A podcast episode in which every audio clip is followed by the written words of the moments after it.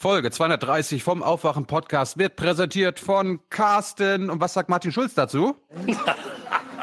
Klasse. Mhm. Danke. Danke, Carsten. Und was sagt eigentlich der Seibert zum Podcast? Ein, ein Medium, mit dem wir Menschen erreichen können. Vor allem auch Menschen, ähm, die möglicherweise nicht jeden Abend brav die Nachrichten gucken. Wake up and clear your brain. Time to listen to what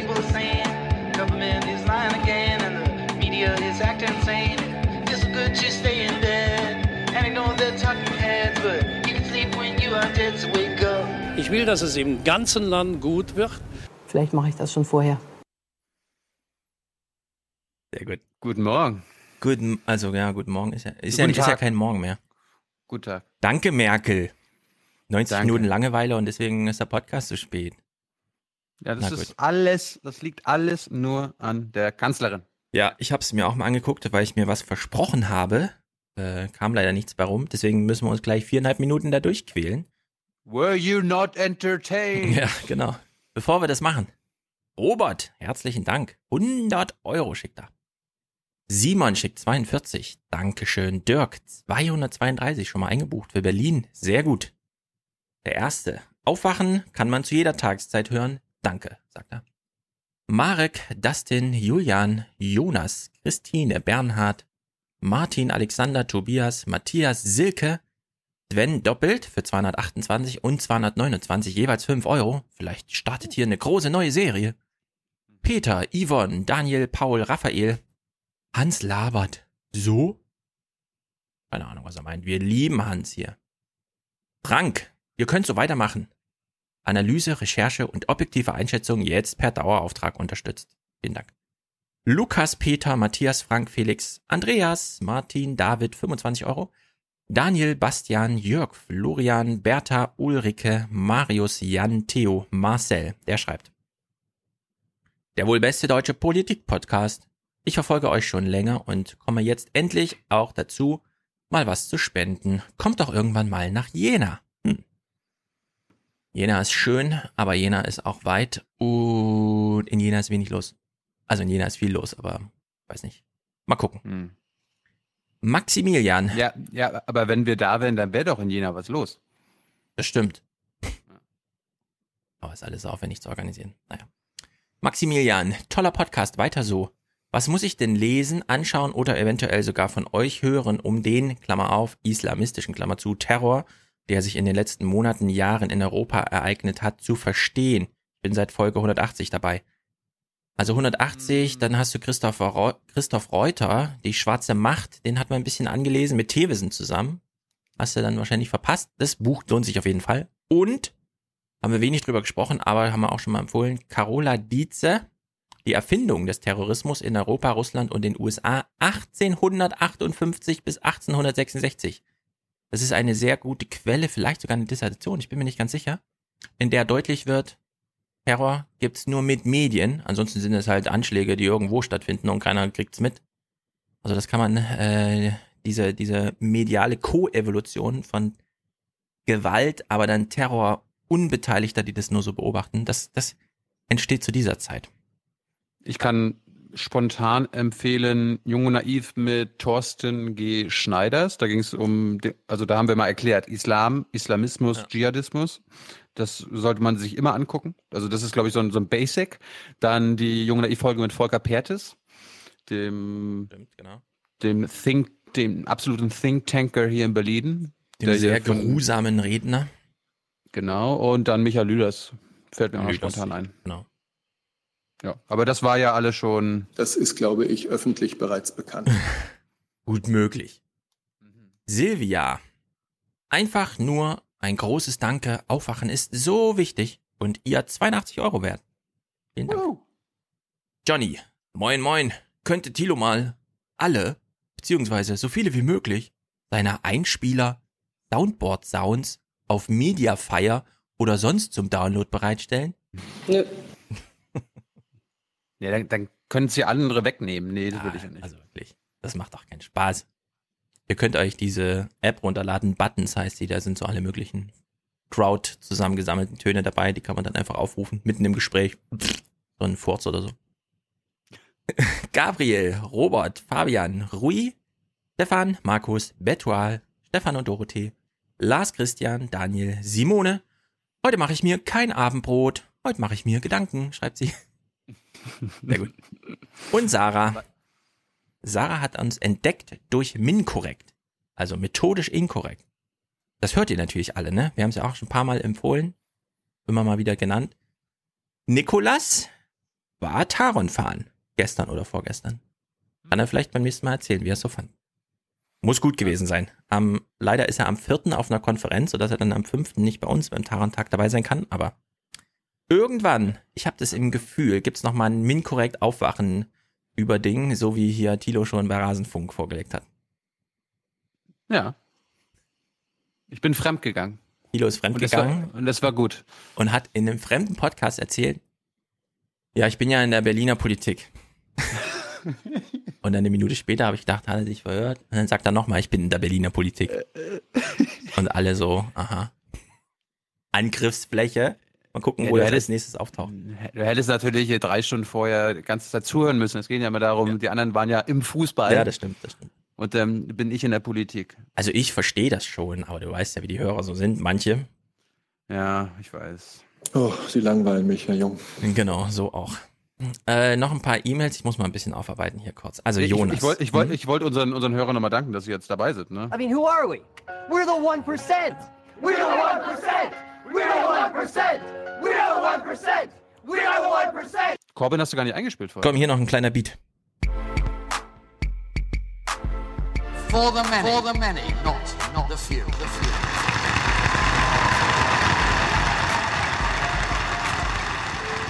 Der ist ja von Pepo. Ich will mal kurz seine gut. Mail dazu vorlesen. Mhm. Hallöchen, ihr linksgrün versifften Medienficker. Ich habe auch einen Soundbite gebaut für die 1%er. Ich dachte, so ein Gangster-Outlaw-Beat ist genau das Richtige für die zahlungswilligen Abspalter-Paselacken. Liebe Grüße und bis bald, Pepo. Affa. Aufwachen forever. Forever aufwachen. Möchte gern hier anmerken, Pepo saß ja bei uns auch auf der Bühne beim CCC. Ich fühle mich selten so verstanden von einem Hörer wie von Pepo. Immer wenn ich irgendwo bin und vorher sage, hier, kommt doch mal vorbei und so, dann seid ihr ja auch alle da. Und wenn wir dann, also wenn wir es gesellig machen, alles super. Wenn wir aber vor auf der Bühne waren, wie zum Beispiel bei der 200 in Berlin, dann stehen danach recht viele Schlange und dann kommt eine formale Ansprache nach der anderen zum Thema, könnt ihr, wir machen hier dieses Projekt, könnt ihr mal da vorbeikommen und so. Und ich finde, es ist immer genau der falsche Moment, um so, weiß nicht, Terminlagen oder sowas zu klären. Also ich wünsche mir jetzt auch, wenn wir in Berlin sind nächste Woche, Smalltalk. Nach der Veranstaltung. Nichts Aufwendiges, nichts, wo ich meinen Kalender rausholen muss oder mit Thilo irgendwas zurücksprechen muss oder sonst irgendwie. Also wir wollen immer alle die Welt retten, aber nicht direkt nach einer Veranstaltung. Auch wenn die Gelegenheit günstig ist. Willst du noch mal sagen, worum es äh, nächste Woche geht? Achso, ja, das machen wir erklär, gleich. Erklär, erk- erklär den. Das, achso. Ja, wir machen gleich ein Terminsegment vorher noch, lesen wir kurz Mails. Also Jonas hatte mir geschrieben, das fand ich sehr interessant, in München, da kann man mal die Augen aufhalten, er hat viele Fotos mitgeschickt. Da sind alle Wahlplakate mit irgendwelchen Biergläsern, Bier-Smiley-Gläsern, Bier-Emojis drauf und dann immer auf ein Bier mit. Also wenn man in Bayern politisch engagiert ist, wird man automatisch zum alkoholischen Getränk eingeladen. Das ist irgendwie, weiß nicht, Das, Das ist gut für unser Land. ja, So eine Haltung. Das glauben nämlich die plus 50er, glaube ich, dass das irgendwie cool ist. Aber ich stehe auch so und denke mir, hm, also so irgendwie merkwürdig.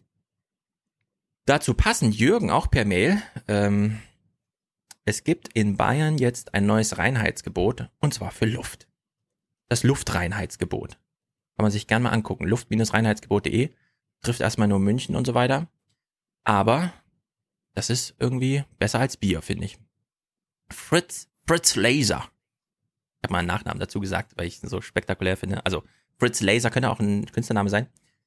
Der hat uns 50 Euro geschickt bei der letzten Ausgabe und hat uns empfohlen, in seine Musikmixes reinzuhören. Schreibt er noch, ist aber elektronische Musik. Also ehrlich gesagt, seitdem das Tomorrowland in Spanien abgebrannt ist, das ist jetzt ungefähr drei Wochen her oder so, seitdem höre ich nur dieses ganze Tomorrowland-Zeug irgendwie. Und deswegen habe ich gestern sehr gerne reingehört gehört in den Summer Dream Deep House Laserator Mix und in den Progressive House Mix 2 von Laserator. Und er schreibt. Leser, Hm? Bei Leser denke ich immer an das hier. Zeit für ein Du- Du- Du- Du- Du- Du- Duell. Bisschen Lasertech kann man machen. Er schreibt jedenfalls. Vielleicht produziere ich auch mal was für euch. Das wäre natürlich traumhaft. Ja, unbedingt. Also, wir haben heute auch ein gutes musikalisches Auto von Matthias. Aber so, ein, so eine richtige fünf Minuten, so eine kleine Session, elektronische Tanzmusik, wie Paul van Dyck das sagt. Hier sowas, sowas als Elektro.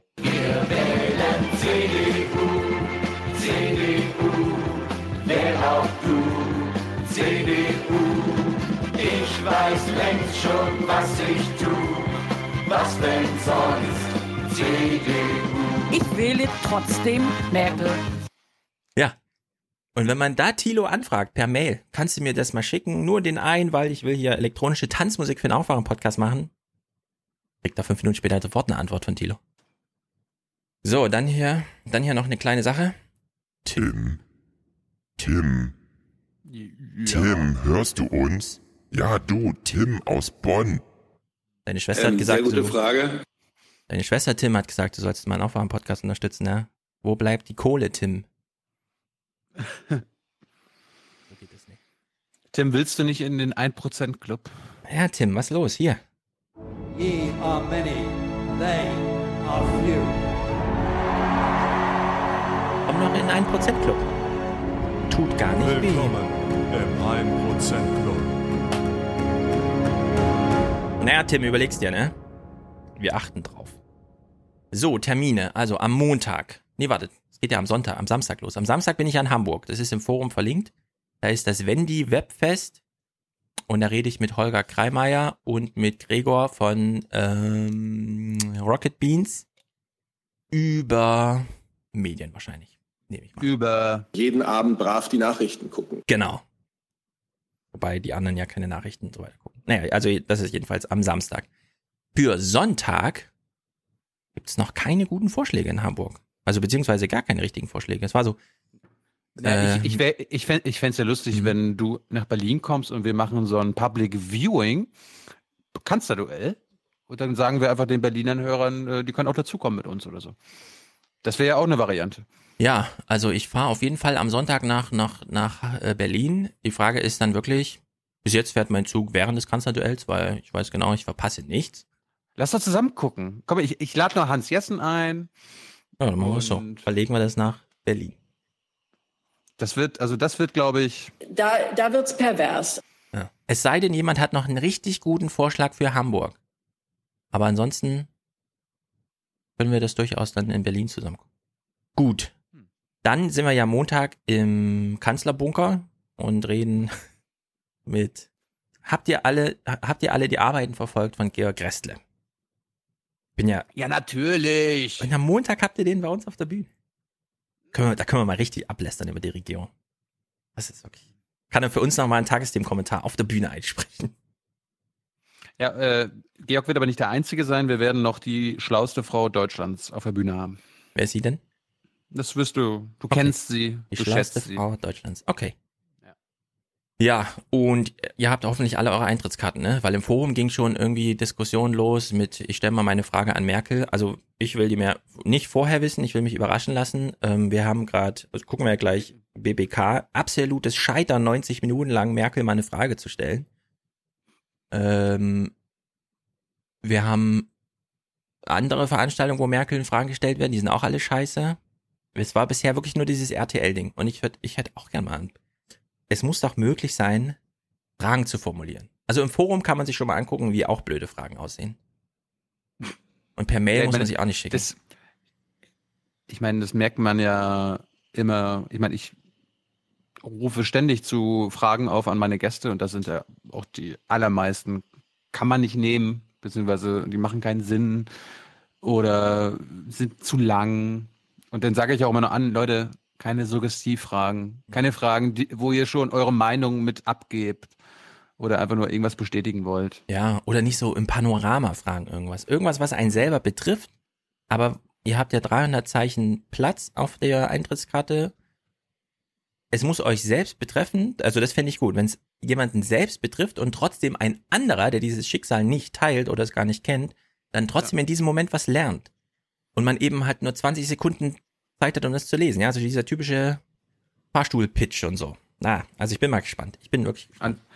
Ich überlege ja, ob ich irgendwie mein, also mir ein ganz, ganz, ganz langes Kabel hole, dass ich dann an, und dann kann ich mein Soundboard mit auf die Bühne nehmen und dann immer, wenn halt eine Scheißfrage kommt, dann mache ich halt sowas hier. Ja, das äh, war jetzt so eine, war jetzt so eine Kabarettfrage. Ja, und wenn eine gute Oder, Frage kommt? Wenn eine gute Frage kommt. Ähm, sehr gute Frage. Es darf immer nicht sein, dass die Frage gut ist. Sehr gut, ja, würde passen, genau. Ja. Daumen hoch, Daumen runter vom Innenminister. Das ist gut für unser Land. Genau. Und am 7., das ist dann Donnerstag nächste Woche, da bin ich in Nordenham. Das ist eine Stadt oberhalb von Bremen, gegenüber von Bremerhaven, genau auf der anderen Seite von diesem Dings, was da fließt.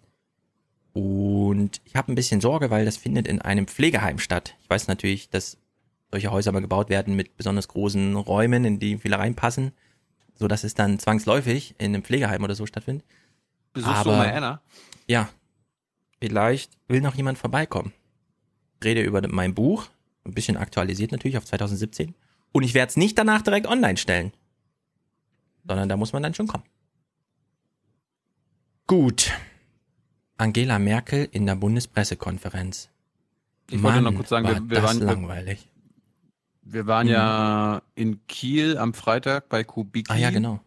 Was jetzt schon online ist, solltet ihr unbedingt gucken. Ein herrliches Wie Gespräch. lange ist das? Ähm, 80, 90 Minuten.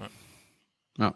Ich, ich finde ja, wir sollten noch mal, also du, die, die Interviews, die du noch nicht gesehen hast, ähm, dass wir das mal irgendwie zusammenfassen in irgendeiner Folge, vielleicht in der nächsten oder übernächsten. Weil da Ja, sind ein paar Sachen, ja. gute, viele Sachen dabei gewesen. Echt nochmal Jam gucken?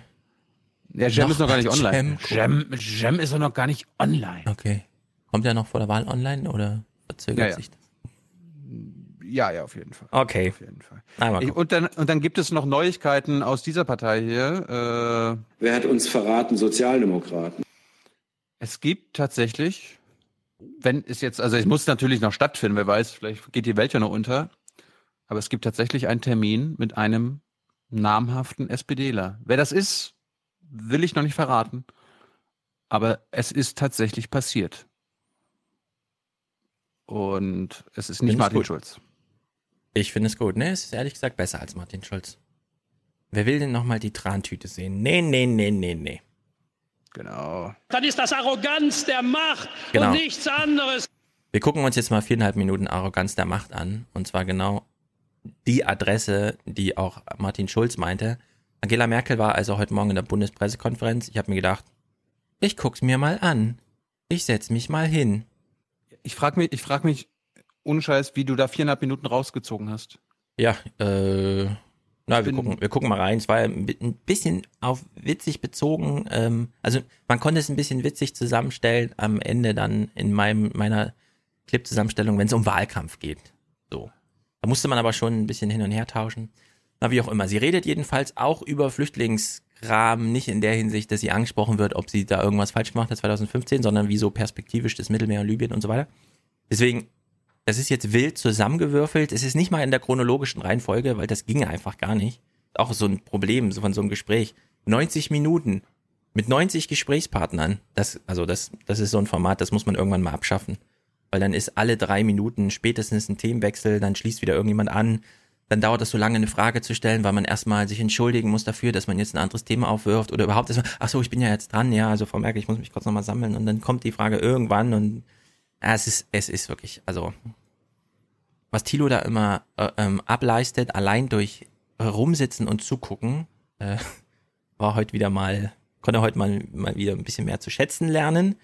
Ich meine, heute war es ja besonders frustrierend, weil Ja. ich war ganz zum Schluss dran. Ja, das kommt dann noch dazu. Also wir hören mal viereinhalb Minuten ohne Thilo und dann kann er ja überlegen, ob er seine Frage noch in den Ring wirft. Ich hab sie mit. Okay, ich fahre mal ab. So haben wir den Geist des Dialogs und der Zusammenarbeit auch als ein wichtiges Prinzip für unsere Kooperation definiert. Deutschland hat zusammen mit anderen Ländern ja bereits im vergangenen Jahr eine Migrationspartnerschaft mit Niger begonnen. Die Frage der Regularität ist von äußerster Wichtigkeit.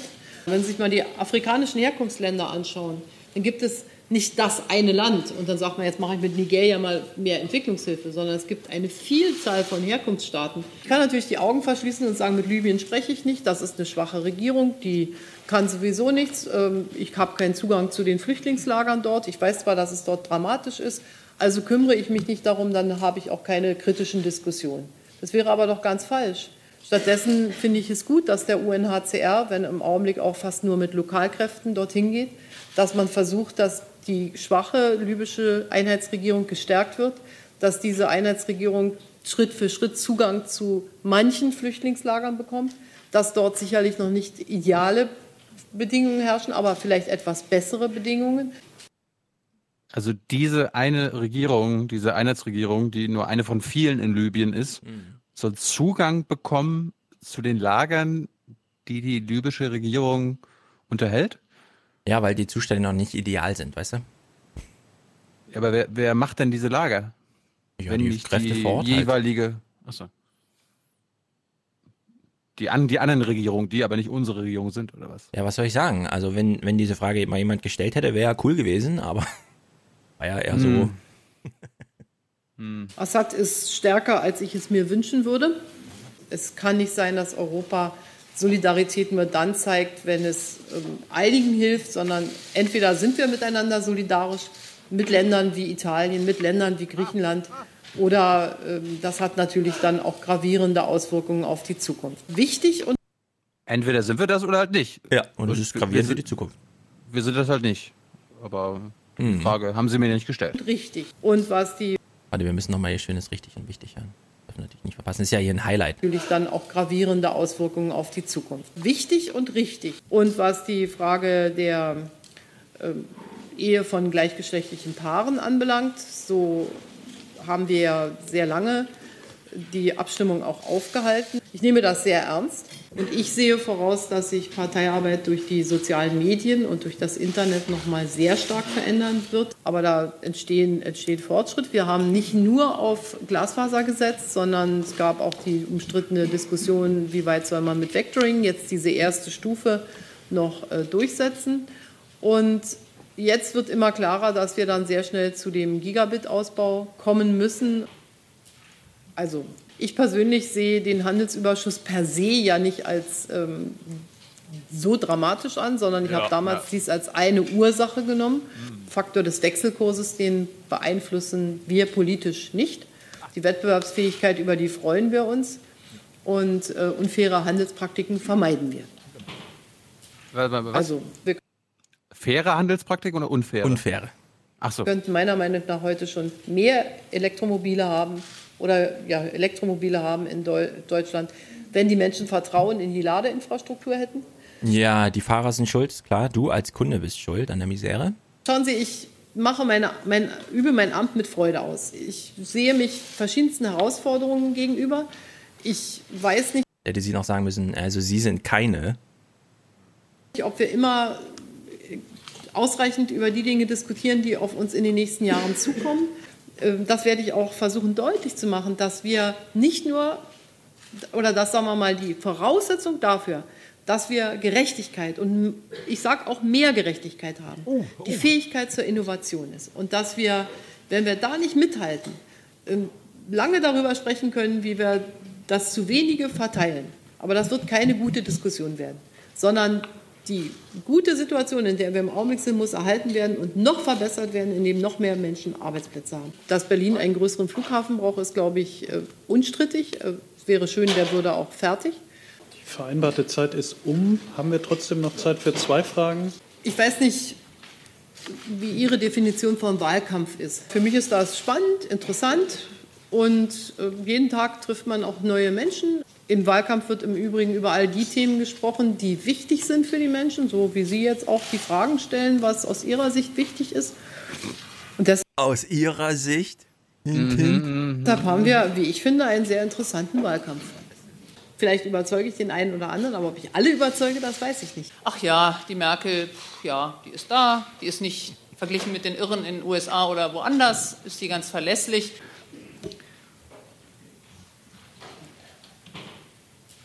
Also für mich muss doch der Anspruch sein, oder für mich ist der Anspruch, dass durch das, was ich tue, die Realität oder die, die, die Wirklichkeit von Menschen besser wird. Ich habe extra schon einmal heute mindestens Martin Schulz gesagt, damit Sie nicht dann nach einer halben Stunde fragen müssen. ja. Ich meine, ich habe mit Stefan jetzt auch schon die letzten Tage mal überlegt, was das ist doch alles unsinnig und äh, die Fragen, die man ihr stellen müsste, die kann man eigentlich nur in Interviewform stellen. Da macht eine PK keinen Sinn, weil ich ja nicht weiß, ob ich überhaupt eine Nachfrage stellen kann und so weiter. Darum habe ich mir gedacht, stelle ich halt die einzig logische Frage, die in der BBK Sinn macht. Dann kommt Kollege Jung mit der für heute letzten Frage. Merkel, äh, wenn Sie erlauben, zwei kurze Fragen zum selben Thema hier hinten. Ähm, erst, was machen wir Journalisten eigentlich hier falsch, dass Sie uns nur einmal im Jahr in der Bundespressekonferenz besuchen und sich der umfangreichen Befragung stellen? Wie oft hätten Sie mich gerne? Naja, Ihre Amtsvorgänger waren ja öfter hier als Sie, Herr Trump, Herr Putin. Selbst die machen solche Befragungen öfter im Jahr. Äh, Herr Schulz hat uns hier an Ihrem Platz versprochen, dass er mindestens doppelt so oft kommt wie Sie. Möchten Sie dieses Versprechen äh, toppen und vielleicht sogar dreimal im Jahr kommen? Weil ich finde, einmal im Jahr ist zu wenig. Ja, ich habe ja noch andere Möglichkeiten der Pressekonferenzen, aber ich werde das natürlich in meinem Herzen bewegen, wenn Sie das finden, dass einmal zu wenig ist. Ja, aber die Frage war ja, warum Sie nur einmal kommen haben. Ja, hat sich jetzt so ergeben. Ich, äh, es war, ist keine prinzipielle Haltung. Das ist seit zwölf Jahren so. Ich glaube, es war am Anfang. 21, 21 war die Zeit. Mit den Koalitionssachen und so, das zählt ja nicht. 21 bei zwölf Jahren. Bei 24 wäre ich zweimal da gewesen. Wir können ja noch 21 in den nächsten vier Jahren. Na gut, die zweite Frage, wie war die? Das, war ja die Frage. Also das okay. Gut, na dann. Zwei auf einmal. Vielen Dank für heute. Ach ja. Ich hätte noch nachgeschoben. Langweilen wir Sie, Frau Merkel? Sie sagt, es hat sich so ergeben. Ja. Also, ist ja wirklich. Apropos Merkel, Nicole hat mal ihre Oma gefragt. Würdest du denn Merkel wählen? Nein. Das war die gute Frau Merkel, unsere Bundeskanzlerin. Ja, am Wochenende zuvor war ja Tag der offenen Tür Ja. in Berlin, in den Bundesministerien, im Kanzleramt, aber auch in der Bundespressekonferenz. Und ich möchte nochmal allen Aufwachenhörern und natürlich den jungen Naiv-Zuschauern Danke sagen, dass ihr so zahlreich vertreten wart. Ich konnte mir alle Namen nicht merken, aber es waren mindestens ein Dutzend Aufwachenhörer da, die auch mal mich angefasst haben, wie man so schön sagt. Ja? Also Hallo gesagt haben, äh, einen Demisier, einen Demisier-Gruß dagelassen haben, ne? Guten Tag gesagt haben. Das war wichtig und richtig. Und wir werden in der nächsten Folge nochmal was hören von Thomas de Maizière. Wir konzentrieren uns jetzt nochmal ganz kurz. Ich habe mal ein paar Ausschnitte mitgebracht. Bei, äh, am Sonntag um 11 Uhr war Bürgerpressekonferenz mit äh, Steffen Seibert und den Regierungssprechern. Da war ich nicht da, weil ich Sonntag äh, Boxen geguckt habe. Diesen Mayweather-McGregor-Fight, den ich mir hätte im Nachhinein auch sparen können. Und der lief irgendwie um 6 Uhr morgens. Und ich war dann erst um sieben im Bett und habe mir gedacht, so, ah, nee, ich gehe später hin. Aber ich habe auf jeden Fall was verpasst. Unter anderem ging es um Steffen Seiberts Verständnis seiner Rolle und ähm, wie er das dann so vereinbart mit sich. Er war ja früher ein anständiger Journalist und das war die erste Frage. Mein Name ist Hellriegel. Ich habe ja zwei Fragen an Herrn Seibert, wobei die zweite möglicherweise nicht gestellt wird, abhängig von der Antwort auf die erste. Moment, Moment. Okay. Sie haben jetzt eine Frage. Dann ist der nächste dran. Aber versuchen Sie Höflich, mal. Wahnsinn. höflichkeitshalber möchte ich eine weitere Frage vorab stellen. Herr Seibert, würden Sie eine Frage, eine persönliche Frage zu Ihrer Tätigkeit als Regierungssprecher zulassen? Naja, wenn sie meine Tätigkeit als Regierungssprecher betrifft, ist sie ja nicht so persönlich. Klar, ich meine, ich bin. Ähm, Sie Gut, ich, hab, ich nehme das als ein Ja. bezahlen mich sozusagen. Klar. Ich nehme das als Ja. Ja. Ähm, Ich habe Sie kennengelernt als einen sehr kritischen Journalisten in Ihrer Tätigkeit, unter anderem im Fernsehen. Das ist einige, viele Jahre inzwischen her. Wenn ich in den Medien jetzt Verlautbarungen von Ihnen höre, so ist zumindest im Ohr des Zuhörers ein gewisses Maß an, gelegentlich zumindest, an Bagatellisierung an Verharmlosung, manchmal auch an Verschleierung zu empfinden. Ähm, und ich schätze Sie von Wesen und Charakter so ein, dass Sie sich dessen durchaus bewusst sind. Hat das im Laufe der Jahre Ihrer Tätigkeit zu einer, sagen wir, intellektuellen Veränderung gegeben oder ist das reine... Entschuldigung, ich wollte nicht. Okay. Ja, ja, da ist ja schon deutlich. Ich wollte nicht, des okay. habe ich wollte nicht despektierlich sein, sondern ähm, es ist ja eine Sache, etwas zu sagen, was möglicherweise nicht die persönliche Meinung ist, bedarf ja einer gewissen Überwindung auch. Okay. Also, äh, erstens, ich hoffe eigentlich, dass jeder im Laufe seines Lebens eine gewisse, wie Sie so schön gesagt haben, intellektuelle Veränderung vornimmt. Ah. Äh, man nennt das ja Lernen. Und ich finde, dass ich auch ein paar Dinge gelernt habe, aber das hätte ich vielleicht auch, wenn ich in einem anderen Beruf wäre. Der Mensch entwickelt sich. Zweitens kann ich Sie wirklich beruhigen, dass mein Beruf mir keinerlei Überwindung äh, abfordert. Äh, ich empfehle immer, dass man äh, Regierungssprecher, wenn dann für eine Regierung und eine Regierungschefin ist, äh, zu der man sich inhaltlich bekennen kann. Das hilft sehr. Und das ist bei mir der Fall. Und dass Sie jetzt ähm, ja, dass Sie einzelne meiner Äußerungen nun so bewerten, wie Sie sie bewerten, das ist Ihr, Ihr Recht als Bürger. Ich könnte Ihnen das jetzt im Einzelfall versuchen auszureden, aber da bräuchten wir sehr lange für. Also zuerst mal danach fragen müssen. Ähm, sehen Sie mich immer, gucken Sie auch dieses junge Naiv oder was? Und dann hätte er ganz ehrlich sagen müssen, ja, also Herr, äh, ach, ist mir egal, wie Sie heißen, ich verrichte hier Gottes Werk. Das wäre die Antwort gewesen. Das läuft. Genau. Dann war eine Frage von einer äh, Bürgerin, vielleicht keine deutschen Bürgerin, ist auch egal, äh, warum Merkel denn nicht twittert. Und dann hat, Merkel, äh, hat Seibert mal äh, die sozialmedialen Aktivitäten mhm. der Kanzlerin und der Bundesregierung vorgestellt. Hallo, ähm, meine Frage ist an äh, Herr Seibert. Ähm, in andere, andere Länder, zum Beispiel in Kanada oder äh, Amerika, ähm, die Wahlkämpfe waren ähm, Sozial Sozialen Medien sehr wichtig und strategisch, strategisch kann man sagen.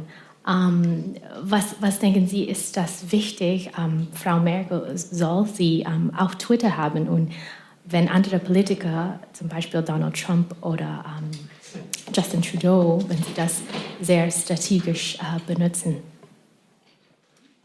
Also ähm, für die Wahlkämpfe kann ich hier nicht sprechen. Das ist nicht, nicht Teil meiner Arbeit. Nein. Ähm, ich kann sagen, dass für die, für die Regierungskommunikation, äh, also für das Gespräch, wenn man so will, mit dem Bürger, äh, die sozialen Netzwerke in den letzten Jahren äh, natürlich immer wichtiger geworden sind. Äh, das ist ein, ein, ein Medium, mit dem wir sehr schnell und in sehr vielfältiger Weise äh, in Textform, in Form von Bildern, Grafiken, äh, Filmen, O-Tönen Menschen erreichen können. Und zwar vor allem auch Menschen, ähm, die möglicherweise nicht jeden Morgen eine Tageszeitung lesen oder jeden Abend brav die Nachrichten gucken. Also das ist völlig klar, ähm, dass die Bedeutung für die Regierungskommunikation, für die Information über das, was... Das ist so witzig, dass Nachrichten gucken mit brav so verbunden ja. wird ja, bei ihm. Das ist ja, das ist ja er, so bestät, er bestätigt ja den Aufwachen-Podcast. Ja, genau. Ne? Wir sind da auch brave Staatsbürger. Ganz genau. Was wir machen für das Erklären von dem, was wir machen, zugenommen hat. Ähm, die Bundeskanzlerin ist nicht selbst auf Twitter. Ähm, ich bin auf Twitter. Das ist natürlich nicht die Bundeskanzlerin, aber trotzdem hören Sie auf meinem Twitter-Account, was die Bundeskanzlerin äh, und auch andere in der Bundesregierung äußern. Ähm, das ist ihr ich verrichte Gottes Werk und bin die Stimme der Bundeskanzlerin. So, der muss das, der muss das ein bisschen mehr verpacken. Mhm. Sonst ist es auch langweilig. Ihre mhm. eigene Entscheidung, ob sie das, äh, ob sie das in ihren Arbeitsalltag aufnehmen möchte oder nicht. Und bisher hat sie sich entschieden, das nicht zu tun. Ich glaube, ähm, da eine authentische Entscheidung zu fällen, will ich das, will ich das nicht, äh, ist auch wichtig. Es, sie ist auf Facebook äh, also über, über den Facebook-Account der Bundesregierung erfahren Sie natürlich sehr viel von dem, auch was die Bundeskanzlerin macht. Ähm, insofern glaube ich, ist das ganz gut abgedeckt. Ja. Naja. Hat sie jetzt in der so Pressekonferenz auch wieder gesagt. Absolut. die politische Arbeit in Ortsvereinen gehen und dort irgendwie montags die Updates zu den drei wichtigsten oder sieben oder zehn wichtigsten Themen irgendwas. Nee. Direkte Ansprache auf dem Smartphone wird die Parteienlandschaft verändern, hat sie gesagt. Hm. Parteiarbeit. Dann gab es irgendwie auch ein paar freche Frager, also diese frechen Bürger, die dann sowas wissen wollten. Und dann wollte ich noch fragen, ähm, äh. der Kameramann von äh, Thilo Jung trägt ein dunkelblaues Shirt. Ich trage heute, wie Sie sehen, ein rosafarbenes Shirt. Herr Seibert, glauben Sie, dass ich schwul bin und er heterosexuell? Sie hatten ja einmal den Fall okay. mit Thilo Jung, der hatte ein rosafarbenes Shirt und da haben Sie okay. gemutmaßt, dass er homosexuell ist. Nein, das habe ich nicht. Jetzt muss ich dann doch mal kurz eingreifen. Ich habe gesagt, das sei eine sehr lebensbejahende Farbe kann man sagen, komisches Adjektiv, aber mehr und nicht weniger habe ich gesagt. Und ich, es ist überhaupt nicht meine Aufgabe, ehrlich gesagt, ist es nicht mal mein Interesse, über ihr Sexualleben nachzudenken. Es tut mir leid, das muss ich mal ganz klar sagen. Okay, so. Ah, Punktsieg, Seibert. Jawohl. Mensch, was ist denn da los? Und dann gab es noch ein paar junge Naiv-Zuschauer, die auch noch mal was wissen wollten. Ja, bitte. Ja. Also ich schaue mir mal hin und wieder die, also meine Frage geht an Herrn Seibert. Und ich schaue mir mal hin und wieder online die Pressekonferenzen an und äh, von den ganzen Journalisten finde ich, äh, sticht einer besonders heraus, der Thilo Jung von Jung und Naiv. Und äh, sie scheinen oft von seinen Fragen sehr genervt oder irritiert und weichen auch hin und wieder mal aus. Ähm, Scheint das nur so und äh, Sie feiern die Fragen oder? Äh, Sicher. oder äh, leiden Sie unter seiner Präsenz? Nee, das scheint natürlich nur so. Er ist. Also ich glaube, grundsätzlich sollte man als Regierungssprecher von dieser Stelle hier nicht einzelne Journalisten bewerten. Ich glaube, das, das geht ehrlich gesagt gar nicht. Was ich das machen Sie wir woanders, wissen Sie? Ja. Das machen wir nicht hier auf der Bank grundsätzlich sagen kann, ist, ich freue mich ehrlich über jeden, der sich montags, mittwochs, freitags die Mühe macht, als Journalist hierher zu kommen und Fragen zu stellen. Und da ist er einer der fleißigsten. Weil wir nämlich nicht gerade an Überfüllung leiden. Es wäre jetzt ganz schön, wenn es häufiger in der Woche so wäre, aber es ist schon deutlich leerer. Und deswegen freue ich mich über jeden. Und als Regierungssprecher tut man ganz gut daran, eigentlich dem Motto, jede Frage ist eine gute Frage zu folgen es muss mir nicht jede Frage gefallen, aber ich, sie fordert mich heraus. Und äh, die hier versammelten Journalisten an drei Tagen in der Woche sind auch ein Grund für mich, mich sehr ordentlich vorzubereiten auf diese Begegnung. Und deswegen freue ich mich über jeden. Okay, sehr diplomatisch ausgedrückt. Trotzdem, es wird dieses Muster deutlich. Eins zu eins, ja, also das ist so selten, das macht nicht mal Trump oft. 1 zu 1 mit dem Journalisten. 10 zu 1. Mh. Auch Seibert wäre es lieber, es säßen einfach 30 Leute ihm gegenüber, weil er dann sicher wäre, es ist dann klar, es muss hier ein bisschen zackig, zackig gehen, Themenwechsel alle drei Minuten. Wollen Sie wirklich noch eine Zusatzfrage stellen? Gucken Sie doch mal, wie lang die Rednerliste ist. Vorhin, ja, 90 Minuten Merkel, es wird eröffnet mit, wir haben 80 Fragen auf der Liste. Da hat Merkel schon gewonnen in diesem Moment, ja. Weil sie jede, also jede kurze Antwort wird von allen 79 anderen Journalisten, die da sitzen, dankend angenommen, weil jeder glaubt, er hat die beste Frage gestellt. Deswegen, ja, also Seibert, Seibert hat, glaube ich, äh, Angst davor, dass, dass er mit seinem Erfolg, den er hat, so viele Leute aus der BBK raustreibt, dass er am Ende nur noch Thilo gegenüber sitzt. Deswegen freut er sich über jeden, der kommt und für ein bisschen thematische Abwechslung sorgt. Ansonsten ging es nur noch über krasse Themen, ja am Ende hat er sich dann nochmal verabschiedet von den Bürgern und uns auch. Es geht hier Schlag auf Schlag. So, bitte, Herr Selber. Ich wollte nur zum Schluss erstens auch äh, Ihnen ganz herzlich danken fürs Interesse, fürs Kommen. Und ich wollte, weil Frau Mayer das vielleicht nicht so machen kann, nochmal bei Ihnen dafür werben, dass Sie diese Einrichtung der Bundespressekonferenz mit ein bisschen demokratischer Sympathie betrachten oder vielleicht mit noch mehr demokratischer Sympathie, als Sie das ohnehin schon getan haben. Das ist nämlich überhaupt, wenn man sich international umsieht, auch in sehr demokratischen Staaten überhaupt keine Selbstverständlichkeit, dass es diese Veranstaltung gibt, die von den Journalisten organisiert wird, wo die Journalisten die Herren im Ring sind und wir quasi Gäste. Es ist nicht an uns auszuwählen, wer die Fragen stellt oder welches Thema heute mal passt oder auch nicht passt. Und das, finde ich, ist, wird hier dreimal die Woche unter großem ähm, Einsatz auch der, der Mitglieder der Bundespressekonferenz äh, exerziert. Und das ist ein gutes Stück unserer Demokratie. Dafür wollte ich werben. Das ist ja toll, Dankeschön. Ich reformuliere mal. Mhm. Frau Meier, Ihnen stellvertretend für alle, die hier bei der BBK arbeiten, vielen Dank dafür, dass Sie niemals auf die Idee kommen zu sagen, könnten wir nicht, was weiß ich, nach der Kabinettssitzung Mittwoch wöchentlich mit der Kanzlerin sprechen, sondern dass Sie sich damit zufrieden geben, dass wir einfach dreimal die Woche morgens halb elf da kommen und dann natürlich jede Frage beantworten. Na klar. Ja, also es ist nicht weit. Österreich, ja, da haben die das so gemacht bis vor kurzem. Jede Woche stand der Bundeskanzler da und hat den Journalisten im Foyer Fragen beantwortet. Ja, die kamen aus ihrem Sitzungssaal raus und dann zack, standen die Journalisten da. In Deutschland hat sich halt eingespielt, dass der Sprecher von irgendwem irgendwas sagt, was sich natürlich sehr ungut zitieren lässt, gerade in diesen video- und bildlastigen Zeiten. Dass er sich dafür bedankt, wundert mich jetzt gar nicht. naja. Wenn Merkel da ist, macht es auch keinen Unterschied. Also ist im Grunde auch egal. Und Herr Seibert, der macht auch im Hintergrund nichts mit dem BBK-Vorstand, Nee, dass, nee, er da nee, nee. dass er da irgendwie sagt, so, ja, können wir das nicht mal ein bisschen einschränken hier? Ja, muss das immer so lang sein? Ja, ja Mann, ey. nee, nee. Die beschweren sich auch nicht über mich oder so. Nee, nee, nee, nee. Nee, nee. Alles gut. Naja, wollen wir Nachrichten gucken?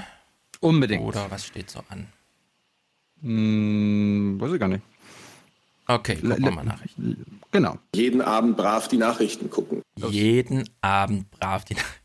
Das ist wirklich sehr gut. Brav. Es gibt ja so manche Worte, die sind so richtig reserviert. Wie zum Beispiel, da wundere ich mich immer wieder, wenn so Kindern aus die, Kinder aus die Sachen rauswachsen und dann gibt man die weiter, dann nennt man nur für diesen Fall das Verb auftragen. Sachen auftragen. Die jüngeren Geschwister Sachen auftragen. Und es wundert mich, dass, also, dass das selbst Menschen in meinem Alter, denen das gar nicht auffällt, dass, dass die so Oma-Opa-Sprache, irgendwer trägt Sachen auf. Na gut. Wollte ich nur anmerken. Terror. Es gab ja Terror. Jetzt sehen wir mal eine gute Journalistin, Marietta Slomka, das ist ja Seiberts Vorgängerin, sie ist noch nicht irgendwo Sprecherin geworden, deswegen ist sie noch gut. Sie hat sich intellektuell noch nicht verändert. Wir achten mal auf ihren Konjunktiv. Guten Abend. Die Flucht des mutmaßlichen Hauptattentäters von Barcelona ist geendet, wie schon bei vielen zuvor. Er wurde von der Polizei erschossen. Der 22-jährige Marokkaner hatte in einer Ortschaft in der Nähe von Barcelona Unterschlupf gesucht, wurde dort aber erkannt. Die Ermittler glauben, dass er es war, der am Donnerstag den Lastwagen über die Ramblas steuerte. Also der mutmaßliche Täter, die Ermittler glauben, dass er es war. Sie hat es äh, ganz interessant verpackt, also sozusagen doppelt abgesicherter Konjunktiv, wir wissen es nicht genau. Jetzt spiegeln wir die Politik dazu. Der katalanische Ministerpräsident trat am Abend vor die Presse. Kurz vor 17 Uhr hat heute die Polizei Younes Abu Kayoub niedergeschossen. Den Fahrer des Wagens und den Haupttäter des Anschlags von Barcelona. Ich möchte ganz herzlich den Mossos der katalanischen Polizei für die hervorragende Arbeit danken. Er sagt einfach, er war's, er ist tot, danke Polizei. Das sind immer die Momente, bei denen ich dann da sitze, wenn ich mir das angucke und die Clips vorbereite, bei denen ich denke, hm, ist ja mal so ein Thema, das nicht ganz an mir vorbeigeht, so interessieren würde es mich ja schon. Muss ich jetzt echt nochmal nachgoogeln, ob er es jetzt wirklich war und wie das so aussieht oder, äh, ja, also das klafft hier so weit auseinander, wie die, wie der Journalismus und wie die Politiker darüber reden. Wem glaubt man denn nun? Äh, sind ja, haben ja beide nicht besonders ansehnliche Werte, was solche Sachen angeht. Aber nehmen wir mal an, der ist jetzt irgendwie tot, keine Ahnung. Jedenfalls gab es in diesem kleinen Bit, wir machen ja nicht so viel zum Terror, eine witzige Sache. Thilo, guck mal genau hin, ob ihm das auch auf dem ersten Blick gleich auffällt. Äh, in dem Bericht, es fand eine BK statt, Journalistin ist vor Ort. Damit verdichten sich auch die Hinweise, dass der Imam an den Bomben mitgebaut hat, die versehentlich in Alcanar detonierten. Und so jemand leitet eine spanische Moschee? Wir fragen nach. Schauen die Sicherheitsbehörden nicht genug darauf, wer dort predigt und was? Hat Thilo nicht hingeguckt. Ist dir aufgefallen? Die ZDFlerin? Ja. Während sie im Bericht sagt, wir fragen nach, blendet sie sich ein, wie sie meldend, sich meldend im Auditorium, wie das heißt, sitzt und eine Frage anmeldet. Das finde ich auch eine interessante Dokumentation der eigenen Arbeit. Sollte man irgendwie grundsätzlich öfter mal einbauen. Wir haben das ja oft. Also nicht nur hier bei Wir fragen nach, okay, sie meldet sich alt, das wissen wir alle, wie das aussieht, aber bei so Sachen wie Wir fragen nach und zwar nicht in der BK-Situation, dann könnte man diese Situation auch nochmal schildern. So eine typische Interview, wir sammeln einen O-Ton ein und so. Das haben wir ja oft thematisiert. Wenn Sie hier schon anfangen zu sagen, na, wir zeigen mal, wie wir nachfragen, während wir sagen, dass wir nachfragen, damit alle glauben, wir waren auch wirklich da, könnte man ja grundsätzlich mal machen. Wir fahren hin zu so und so, meinen O-Ton zu holen und dann mal kurz dokumentieren, wie lange das gedauert hat und was in der Zeit so alles nicht möglich war. Hätte ja auch noch andere Sachen machen können. So, Afghanistan. Wir haben das ja groß und breit abgehandelt. Im Grunde wissen wir ja alles darüber. Ein Aspekt, der war mir neu. Ein Tag oder an dem, an dem Tag, also wenige Stunden bevor dann Trump seine große Reden gehalten hat, hier mal eine kleine Info zu Afghanistan. Wieder haben sie eine Mine entdeckt, noch vor Ort wird sie gesprengt. Unzählige kleine Teams suchen in Afghanistans Bergen nach Minen und Blindgängern. Bis heute gibt es in keinem anderen Land der Welt mehr Minen als in Afghanistan. So Schätzung. Afghanistan ist jetzt das Land mit den meisten Minen. Und solange die Taliban Warlord-mäßig äh, ihre einzelnen Gebiete da absichern, kommen die immer wieder neu in den Boden, auch wenn man sie ausgräbt. Es macht gar keinen Sinn, sie auszugraben, weil es zehnmal mehr Leute gibt mit Interesse, sie wieder einzugraben und eingraben sehr viel leichter fällt, als sie auszugraben. Deswegen hören wir uns nochmal diese Jahreszahl an, die hier genannt wird. Wird in Afghanistan in diesem Tempo weitergeräumt, wird das Land in frühestens 100 Jahren ohne Minen sein. Also das ist, das wird also wirklich der wirklich längste deutsche Krieg, oder? ja. Für jedes Jahr, dass der Krieg ist, braucht man zehn Jahre, um wenigstens die Landminen mal wieder rauszuräumen. Ja? Damit hat man noch kein soziales, ziviles, sonst welches Problem gelöst. Sondern man muss erstmal nur hoffen. Und da kann man dann auch nicht wie in der Wüste, das hatten wir ja früher bei Lady Di und so, mit, mit, mit so einem Panzer durch die Wüste fahren und dann einfach die Dinger explodieren lassen, vorne in der Schaufel. Nee, das sind ja hier alles Berge, das ist alles verdings, da kann man höchstens mit einem Esel drüber oder so. Naja, das ja, kann man mal im Hinterkopf behalten. Aber du musst wissen, die Bundesregierung weiß, wo die ganzen Minen liegen. Ja, sicher. Und da werden, da werden ja auch keine äh, Menschen. Ja, ja, ja. Also dem nähern wir uns jetzt mal. Wie sicher ist eigentlich Afghanistan? Ist ja eine ja. Frage, auf die kommt man ja nicht drum rum. Erst recht nicht, wenn der Trump dazu eine tolle Rede hält. Hm. Wir steigen mal in den Bericht ein zu Trumps Rede. Hilo schaut jetzt wirklich mal hin und hört auch zu und macht sich, während er das sieht, mal Gedanken, angenommen, man würde das jetzt nachfilmen. Und man hätte so eine Hollywood-Liste, was man so braucht, damit der Film nach Hollywood aussieht. Also Zuschnitt des Bildes, Geschwindigkeit des Bildes, Beleuchtung des Bildes, irgendwelche Farbfilter des Bildes, braucht man vielleicht noch Musik oder so. Ja, wie viel Arbeit steckt hier drinne, um aus dem Nachrichtenmaterial irgendwas zu Trump Hollywood zu machen?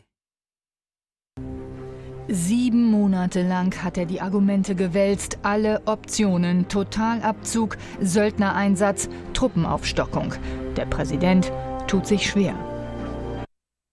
Ja. Die Musik. Also, ich zähle es mal auf. Musik hm. ist das eine. Hm. Sepia.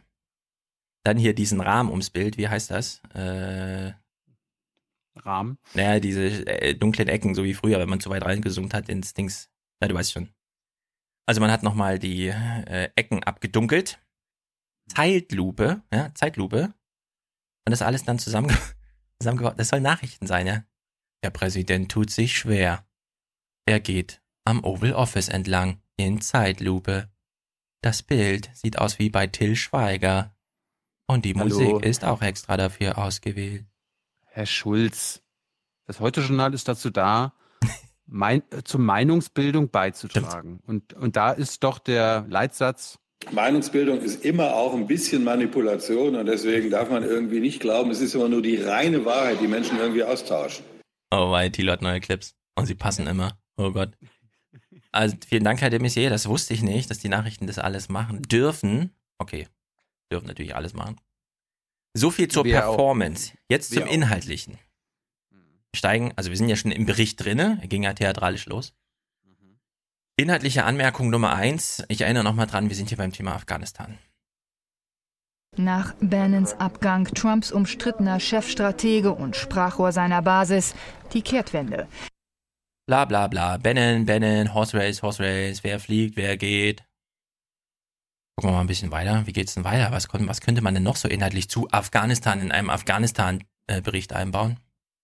Kein hastiger Abzug aus Afghanistan. Trump hört auf seine Militärs. Mit seiner Südasien-Strategie versucht er nun, verloren gegangenes Terrain auch an der Heimatfront zurückzugewinnen. Die Umfragewerte fallen. Es kann ja sein, dass der Trump, dass dem tatsächlich alles egal ist und er alles nur macht für irgendwelche Umfragewerte. Aber man will doch in dem Moment auch wirklich mal wissen, was jetzt mit Afghanistan. Dass der Trump schlecht dasteht und versucht, rechts und links Boden gut zu machen, kann man doch auch mal abhaken. Oder in einem extra Bericht oder einen Text dazu schreiben und dann sagen, wenn Sie das interessiert, dann lesen Sie es bei heute.de nach oder so. Also völlig unverständliche Herangehensweise. Fragen wir also mal bei Frau von der Leyen nach. Vielleicht kann sie uns mal ein paar Fragen beantworten zum Thema, ja, wird der Krieg denn jetzt privatisiert? Was ist denn jetzt mit Eric Prince? Was ist denn jetzt mit den ganzen Minen, von denen Sie gestern noch berichtet haben? Mal gucken, wie das so bei von der Leyen sich entwickelt. Guten Abend, Frau Slomka. Hatten Sie heute schon Gelegenheit, mit Ihrem amerikanischen Kollegen zu sprechen, um Näheres zu erfahren über die neue Afghanistan-Strategie, etwa auch welchen Auftrag diese zusätzlichen Soldaten haben werden?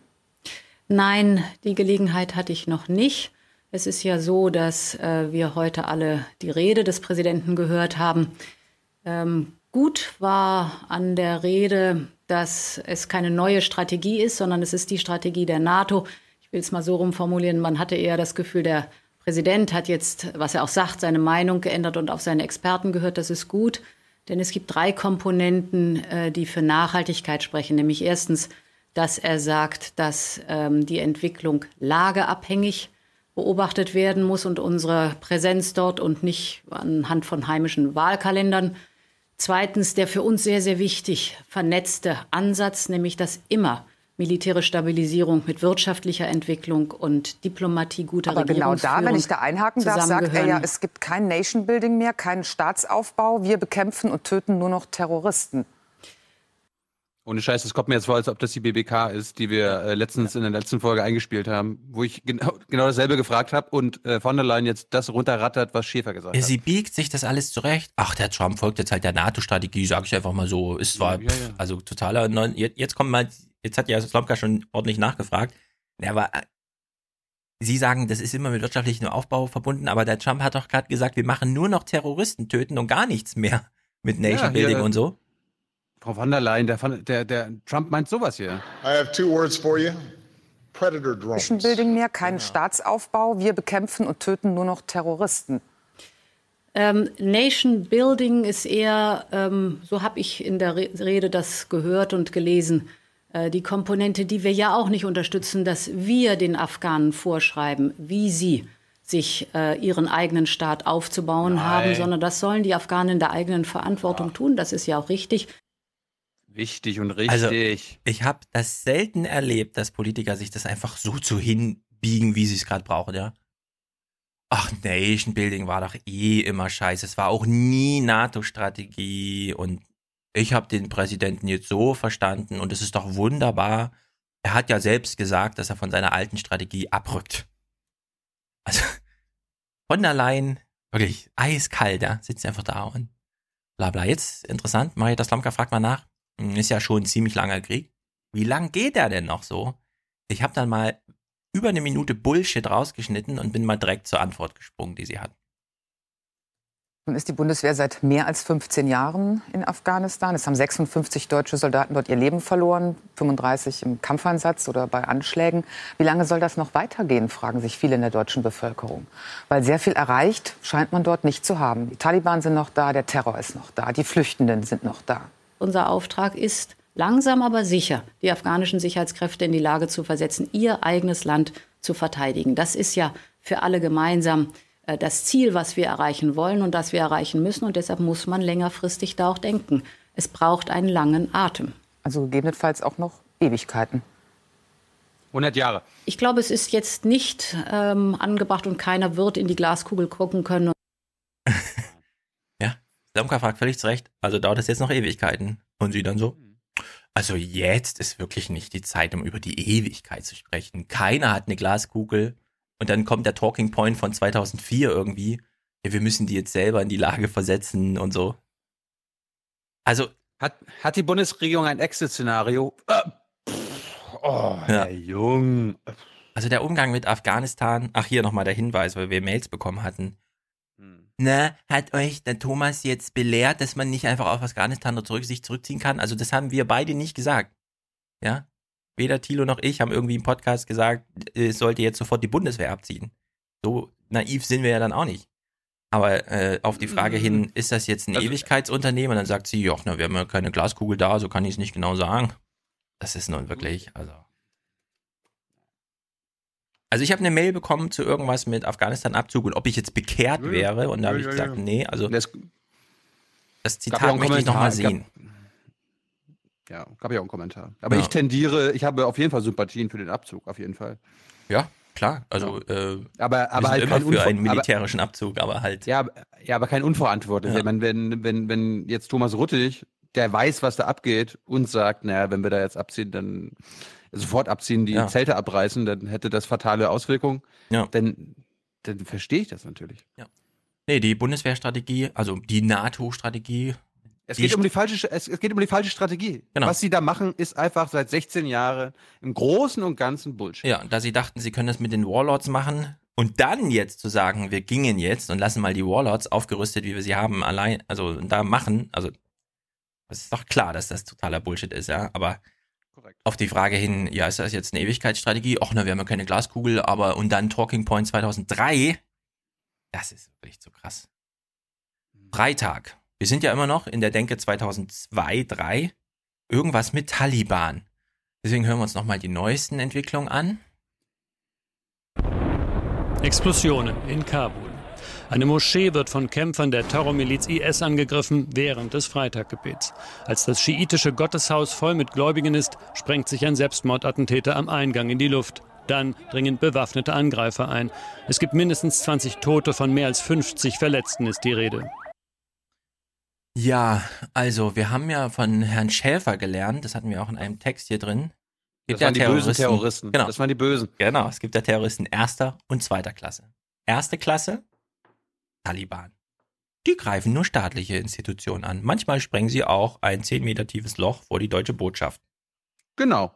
Das ist, glaube ich, öffentlich bereits bekannt. Ja. Dann gibt es die bösen Klasse 2 Terroristen, IS, die sprengen einfach Moscheen. Aber ist alles sicher hm. in Afghanistan. Hm. Und ich finde es auch gut, dass die Frau von der Leyen so redselig war zum Thema IS in Afghanistan. Ach, ja. Wirklich schlimm. Ich weiß, ich weiß gar nicht, was du hast. Jetzt wird es noch schlimmer. uns glauben oder Sie glauben uns nicht. Das überlasse ich äh, total Ihnen. Ja, das ist das Problem, Herr Schäfer. Jetzt wird es schlimm.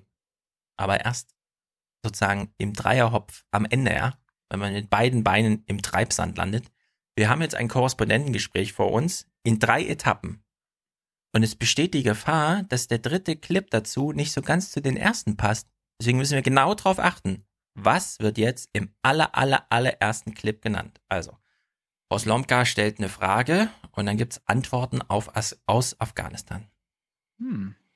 Der Grund für diese Strategie liegt wohl in, seiner, in einer sehr komplizierten Gemengelage, die hier in Afghanistan herrscht. Hier ja, also es geht um die Strategie des IS, zivile Opfer sich zu suchen werden ja jede Menge Stellvertreterkriege ausgetragen und ich will mal versuchen, ob ich das einigermaßen verständlich erklären kann. Das ist auf der einen Seite sind die Taliban sunnitisch, hinter ihnen steht Pakistan und gibt ihnen die, gibt ihnen die Befehle. Auf der anderen Seite ist der sogenannte IS auch sunnitisch und hinter ihnen steht Saudi-Arabien und sie bekommen von daher die Befehle. Wenn also nun Saudi-Arabien oder Pakistan einen Anschlag befehligen, dann geht er natürlich gegen den, gegen die Schiiten, gegen den religiösen Feind. Hinter dem steht nun wieder der Iran und da kommt der dritte Player hier in Afghanistan mit ins Spiel. Es ist also so diese klassische Gegenüberstellung Sunniten gegen Schiiten, die auch hier in, in Afghanistan ausgetragen werden wird.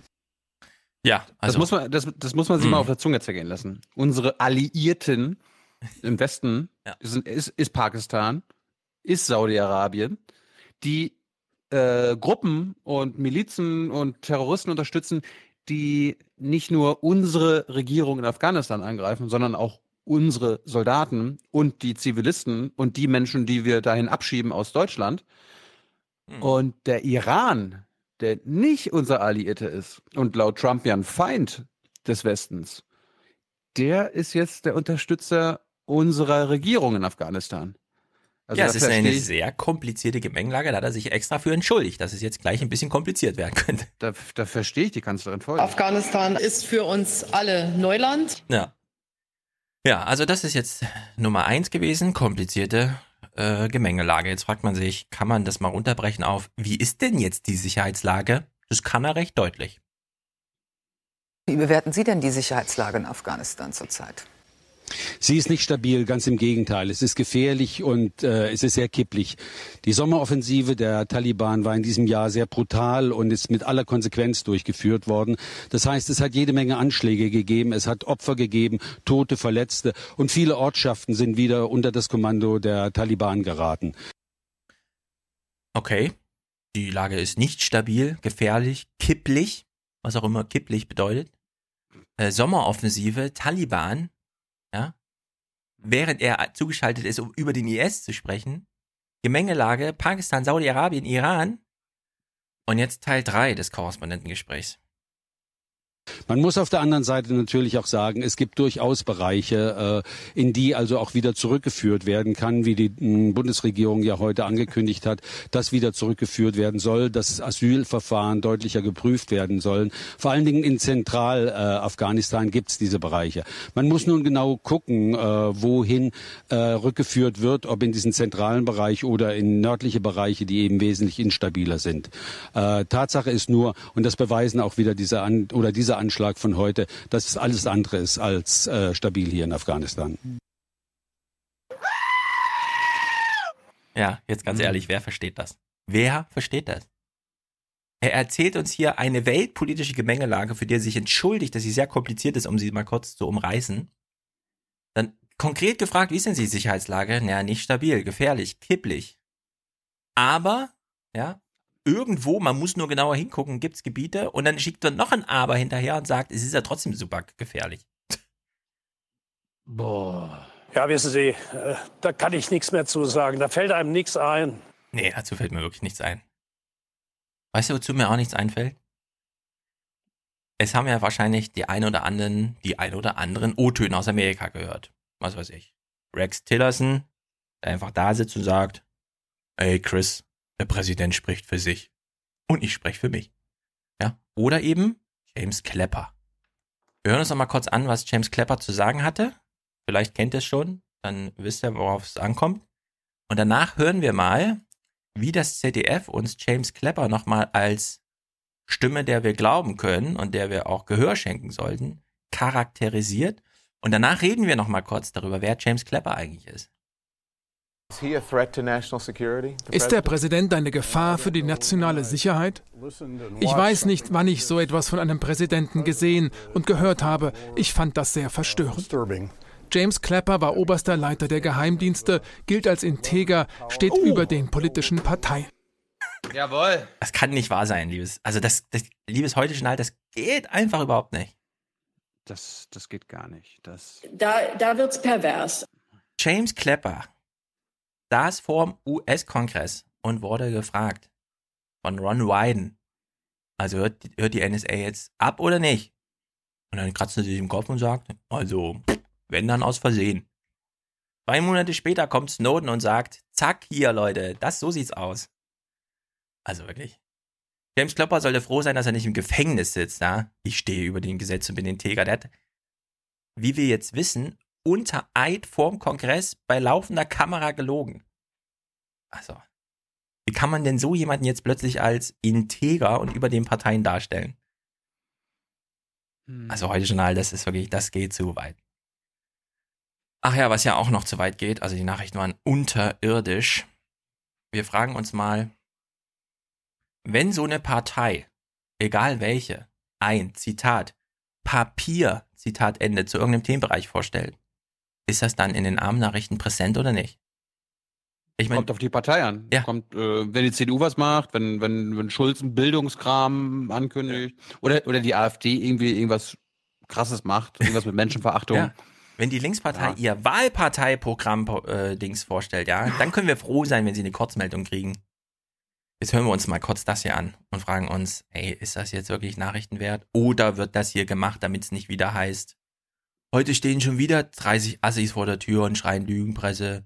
Hätten wir das nicht gestern mal machen sollen, komm, wir senden das mal weg. Die beiden Spitzenkandidaten der AfD, Weidel und Gauland, haben heute in Berlin ein Papier zur Asyl- und Zuwanderungspolitik vorgestellt. Unter anderem kritisieren sie das Asylrecht in seiner jetzigen Form. Das Asylgesetz ist in der Tat aus unserer Sicht veraltet. Ähm, es kann nicht sein, ähm, dass sich ähm, aus unserem bestehenden Asylgesetz individueller Anspruch äh, ableitet. Wir müssen auch an die Kapazitätsgrenzen in unserem Land denken. Weiter wird die komplette Schließung der Mittelmeerroute gefordert. Flüchtlinge sollen künftig in Zentren in nordafrikanischen Staaten untergebracht werden. Von dort könnten sie dann Asylanträge in Europa stellen. Der, der letzte Punkt ist interessant. Äh, unterscheidet der sich von den Vorstellungen der Bundesregierung? hm. Also, äh, ja, natürlich nicht so viel. Ähm, was, was vor allem auffällt, das, was die AfD da vorgestellt hat, das Papier. Was ist denn bitte ein Papier? Liebe heute Hier. Journalredaktion. Die haben was ausgedruckt, Herr ja, Schulz. Sie haben ein Papier war, vorgestellt, ja. Ist was Handfestes. Ist was Handfestes. Ja, stimmt. Ausgedrucktes Handfest. Oh, das riecht so gut. Das ist so haptisch. Hm. Also, wenn die AfD ein Asylpapier vorstellt, in dem drin steht, wir müssen mal hier an die Deutschen denken und die Grenze muss zu, dann ist das überhaupt keine Neuigkeit, ja, schon inhaltlich. Es gibt gar keinen Nachrichtenwert dafür. Ich habe äh, ich, ich hab das äh, hier auch vertont, dieses Papier, und zwar so. Und da interessiert mich überhaupt nicht, ob die Menschenrechte gesichert sind. Ganz genau. Danke für den Einsender. Ich habe das auch schon gehört im, im Forum. Sehr gut. Hm. Das ist wahrscheinlich irgendeine Wahlveranstaltung gewesen. Ja? Also Gauland, das ist eh. Ich frage mich immer, haben die jetzt davon gelernt, dass immer, wenn äh, so ein Typ richtig zum Nazi wird, dass es dann nochmal drückt, weil Antisemitismus oder sonst was dann oder Holocaustleugnen dann doch nicht so akzeptiert ist? Und dann dreieinhalb Wochen vor der Wahl, ja, macht der Gauland nochmal so ein Ding. Das ist wirklich. Diese Partei ist einfach zu dumm. Unglaublich. Und wir sind stolz darauf, eine Schande für dieses Land zu sein. Genau. Die SPD. Worüber haben wir letzte Woche nochmal gelacht? Ach ja, die CDU hat ja gleich am Montag die erste Meldung zum Thema Merkel eröffnet den Wahlkampf und bietet aber leider keine Angriffsfläche, weshalb es nichts zu berichten gibt, außer Merkel macht ein, äh, macht ein Statement vor der Öffentlichkeit und die Öffentlichkeit sagt dann: Frau Merkel schafft das und die macht weiterhin eine tolle Politik, ganz klar. So, die, die SPD kriegt auch hier ein Filmchen, allerdings nicht zur Sendungseröffnung, sondern, naja, in der zweiten Hälfte halt, wo es hingehört. Marietta Slomka, ich habe mich ja das letzte Mal darüber lustig gemacht, dass sie was kam mit, jetzt ist der heiße Wahlkampf eröffnet und Klaus Kleber einen Tag später sagte, ach, wer heißer Wahlkampf sagt, der hat wahrscheinlich Wallung, wenn er nur ein Wahlplakat sieht. Marietta Slomka, ich habe langsam den Eindruck, die gucken ihre eigene Sendung nicht, wenn sie nicht selbst auf dem Bildschirm zu sehen sind, ja. Ansonsten hätte sie diesen Running Gag, der hier äh, lief, mitbekommen und hätte äh, das äh, so ein bisschen wäre sie Slalom gefahren, aber nein, mitten rein, ja. Für den Bundestagswahlkampf ist ja nun die Endrunde eingeläutet, die letzte heiße Phase. Ding, ding, ding, ding, ding, ding, ding, ding. Bestimmt, bestimmt sowas hier. Shame. Shame. Shame. Und ich will bei dieser Gelegenheit einfach sagen, die SPD macht eine sehr sozialdemokratische Politik. Das hören wir uns ja gleich an. Ich glaube auch, ja. Sievers sitzt da und hat das gesehen, wenn er es guckt und hat gedacht, hahaha, weil er genau weiß, der Kleber ruft am nächsten Morgen bei Marette an und fragt sie, ey, hast du wirklich heiße Phase des Wahlkampfs gesagt? Hast du wirklich heiße Phase gesagt? Mhm. Wir sind so, so altbacken sind wir auch nicht, Marietta, ja? Reiß dich mal zusammen. Nun gut. Der Tenor des Berichtes bei Merkel war ja, sie bietet leider keine Angriffsfläche. Jetzt hören wir mal an den Tenor des Berichtes bei der SPD ein. Wer überrascht ist, hebt mal die Hand. Dem ins Stocken geratene SPD-Wahlkampf neue Luft einhauchen, Herkulesaufgabe für den Kanzlerkandidaten und seine Helfer. Seit Wochen nun ein Riesenvorsprung für die Union. Martin Schulz hat ja Anfang des Jahres einen Umfrage-Hype gehabt, war auf Augenhöhe mit der Kanzlerin. Das ist jetzt ab, äh, es hat nachgelassen. Wie erklären Sie sich das? Ja, Hypes, die halten ja nicht immer ewig. Hauptsache, das kommt äh, in der Bundestagswahl dann wieder. Ja, ich glaube, das ist ein bisschen wie mit einem äh, neuen Produkt irgendwie. Das wird am Anfang super gehypt, dann geht das so äh, wie bei Apple richtig ab. Dann kriegen das alle in die Finger, lesen es das erstmal, denken sich so, na ganz so toll ist natürlich nicht. Und nachher kaufen es dann doch alle noch. Also, die SPD ist der Meinung an der Basis, oh, der Martin Schulz ist wie so ein iPhone. Äh, wird halt gehypt. Uh. Da gibt es eine Delle und dann kaufen es trotzdem alle. Oh Gott. Für alle Audiophilen. Das soll die SPD sein? für alle Audiophilen, die sich wundern, hey Stefan, der Clip nicht so ein bisschen Phasen verschoben? Es wird doch so, so ein ganz kleiner, ist doch hier, kennst du, ne? Ja, hat, hat aber das CDF reingemacht, habe ich nicht reingemacht. So, der Tenor des Berichts ist also, der Hype ist vorbei und Martin Schulz ist wie ein iPhone, äh, das man dann trotzdem kauft. Jetzt denkt sich der Journalist so, hm, wenn der Typ von der Basis wirklich sagt, äh, der Martin Schulz ist wie so ein iPhone, könnte ich da nicht für meine Moderation daran anknüpfen, ist doch eigentlich total lustig. Und dann kommt sowas hier raus. Software-Update oder sowas. Äh. Ob dieses Produkt viele Wähler noch kaufen werden, momentan ungewiss. Beim Auftakt zur Wahlkampftour in Bremen, der Roten Hochburg, wurde das Produkt aber schon mal ins Schaufenster gestellt. Weitere SPD-Verkaufsschlager, soziale Gerechtigkeit, gleicher Lohn für gleiche Arbeit, mehr für Familien tun. Ist doch schön. Also ja. diese kapitalismuskritische Partei verkauft ihre Produkte. Ja, ich könnte mir gerade vorstellen, dass Hubertus Heil da so da saß und dachte, oh, ist ja eine interessante Herangehensweise. Vielleicht sollten wir nicht so viel so eine Bühne mit Stahl, sondern also Apple Store mit Glas bauen, wo dann der ja. Martin Schulz auftritt. So ein Schaufenster für das Produkt Martin Schulz. Ja. Also, man weiß ja heute nicht mehr, ja, wie, wie dumm sie wirklich sind, aber es steht immerhin zu vermuten. Nun gut, Martin Schulz kriegt hier mal einen O-Ton. Jeder kriegt einen O-Ton. Merkel hat auch einen O-Ton gekriegt. Martin, mal gucken, was du zu sagen hast. Die Menschen, die Kinder erziehen, arbeiten und zugleich sich um ihre Eltern kümmern, diese am stärksten belastete Gruppe in unserem Land, die müssen wir entlasten. Für die muss der Satz gelten, Familie und Beruf dürfen nicht doppelte Last sein. Sie müssen doppelte Freude sein. Das ist gerecht und das ist unser Ziel. Mhm. Schön. Ja, es ist nicht ganz unten an, wo so Ärmel hochkrempeln, ja, anpacken irgendwas. Also so Malocha-Sprech. Mhm. Aber ich glaube, bin mir nicht sicher, aber jetzt so nach mehreren hundert Jahren Lohnarbeit gibt es eine gewisse Akzeptanz dafür, dass man eine Arbeit macht, die einem vielleicht dann doch nicht so als Freude vorkommt, weil man wird ja dafür bezahlt. Also dass Arbeit nicht Hobby ist, hat sich, glaube ich, rumgesprochen und wird soweit auch hingenommen, warum jetzt Martin Schulz nochmal Beruf und Familie als doppelte Freude verkaufen will, schrammt bei mir wieder weit, weit, weit vorbei an meinem äh, Empfinden für das, was irgendwie wichtig wäre an Themen und so weiter. Nun gut, noch ein O-Ton. In diesem Jahr gibt es eine Wahl. Doch, es gibt eine Wahl. Aufrüstung à la Donald Trump auf der einen Seite oder Zukunftsinvestitionen mit der SPD. Darum geht es am 24. September. Ach so. Er heißt Donald, nicht Donald. Das finde ich albern. Das ist wirklich, da, das, da es Donald Duck gibt, kann man nicht Donald sagen, finde ich irgendwie. Und dann, das verstehe ich auch nicht. Hubertus Heil, hörst du eigentlich diesen Podcast? Mm. Nö. Ah, großer Fehler. Also, für, für alle in der SPD, die diesen Podcast hören, ja, kleiner Tipp. Wenn im Redemanuskript das Wort Zukunftsinvestition auftaucht, durchstreichen. Und ein Kreuz dran machen, das darf nie wieder verwendet werden. Ja? Das darf nie wieder vorkommen. Zukunftsinvestition. Also was soll das sein? Das geht das sind halt nicht. Das sind halt, weißt doch, Investitionen an sich sind ja immer für die Gegenwart. Ja, so. Ja, aber das, das da. Zukunftsinvestitionen mit der SPD. Ja, ich weiß gar nicht, was du hast. Das ist gut für unser Land. Ich meine, da sind so viele Leute beschäftigt, um die Bühne aufzubauen, um die Leute ranzufahren. Die Bratwürste müssen gemacht werden. Vielleicht bezahlt noch jemand das Bier für alle. Und dann auf der, dann wird es im Manuskript so versemmelt, das geht einfach nicht. Und dass das CDF dieses Ding dann noch auswählt als O-Ton, wie, wie sah eigentlich die andere, die restliche Rede aus, ja? Also das, das finde ich wirklich schlimm. Die Basis allerdings, die sieht das natürlich ganz anders, weil so, Sozialdemokraten-konform, wenn die Kamera läuft, nichts Schlechtes über den Kandidaten. Ach super, also die Veranstaltung war bombastisch und Martin Schulz hat echt gute Laune heute und er war auch wirklich kämpferisch. Das war also in allem, allem super. Gewinnt er jetzt noch?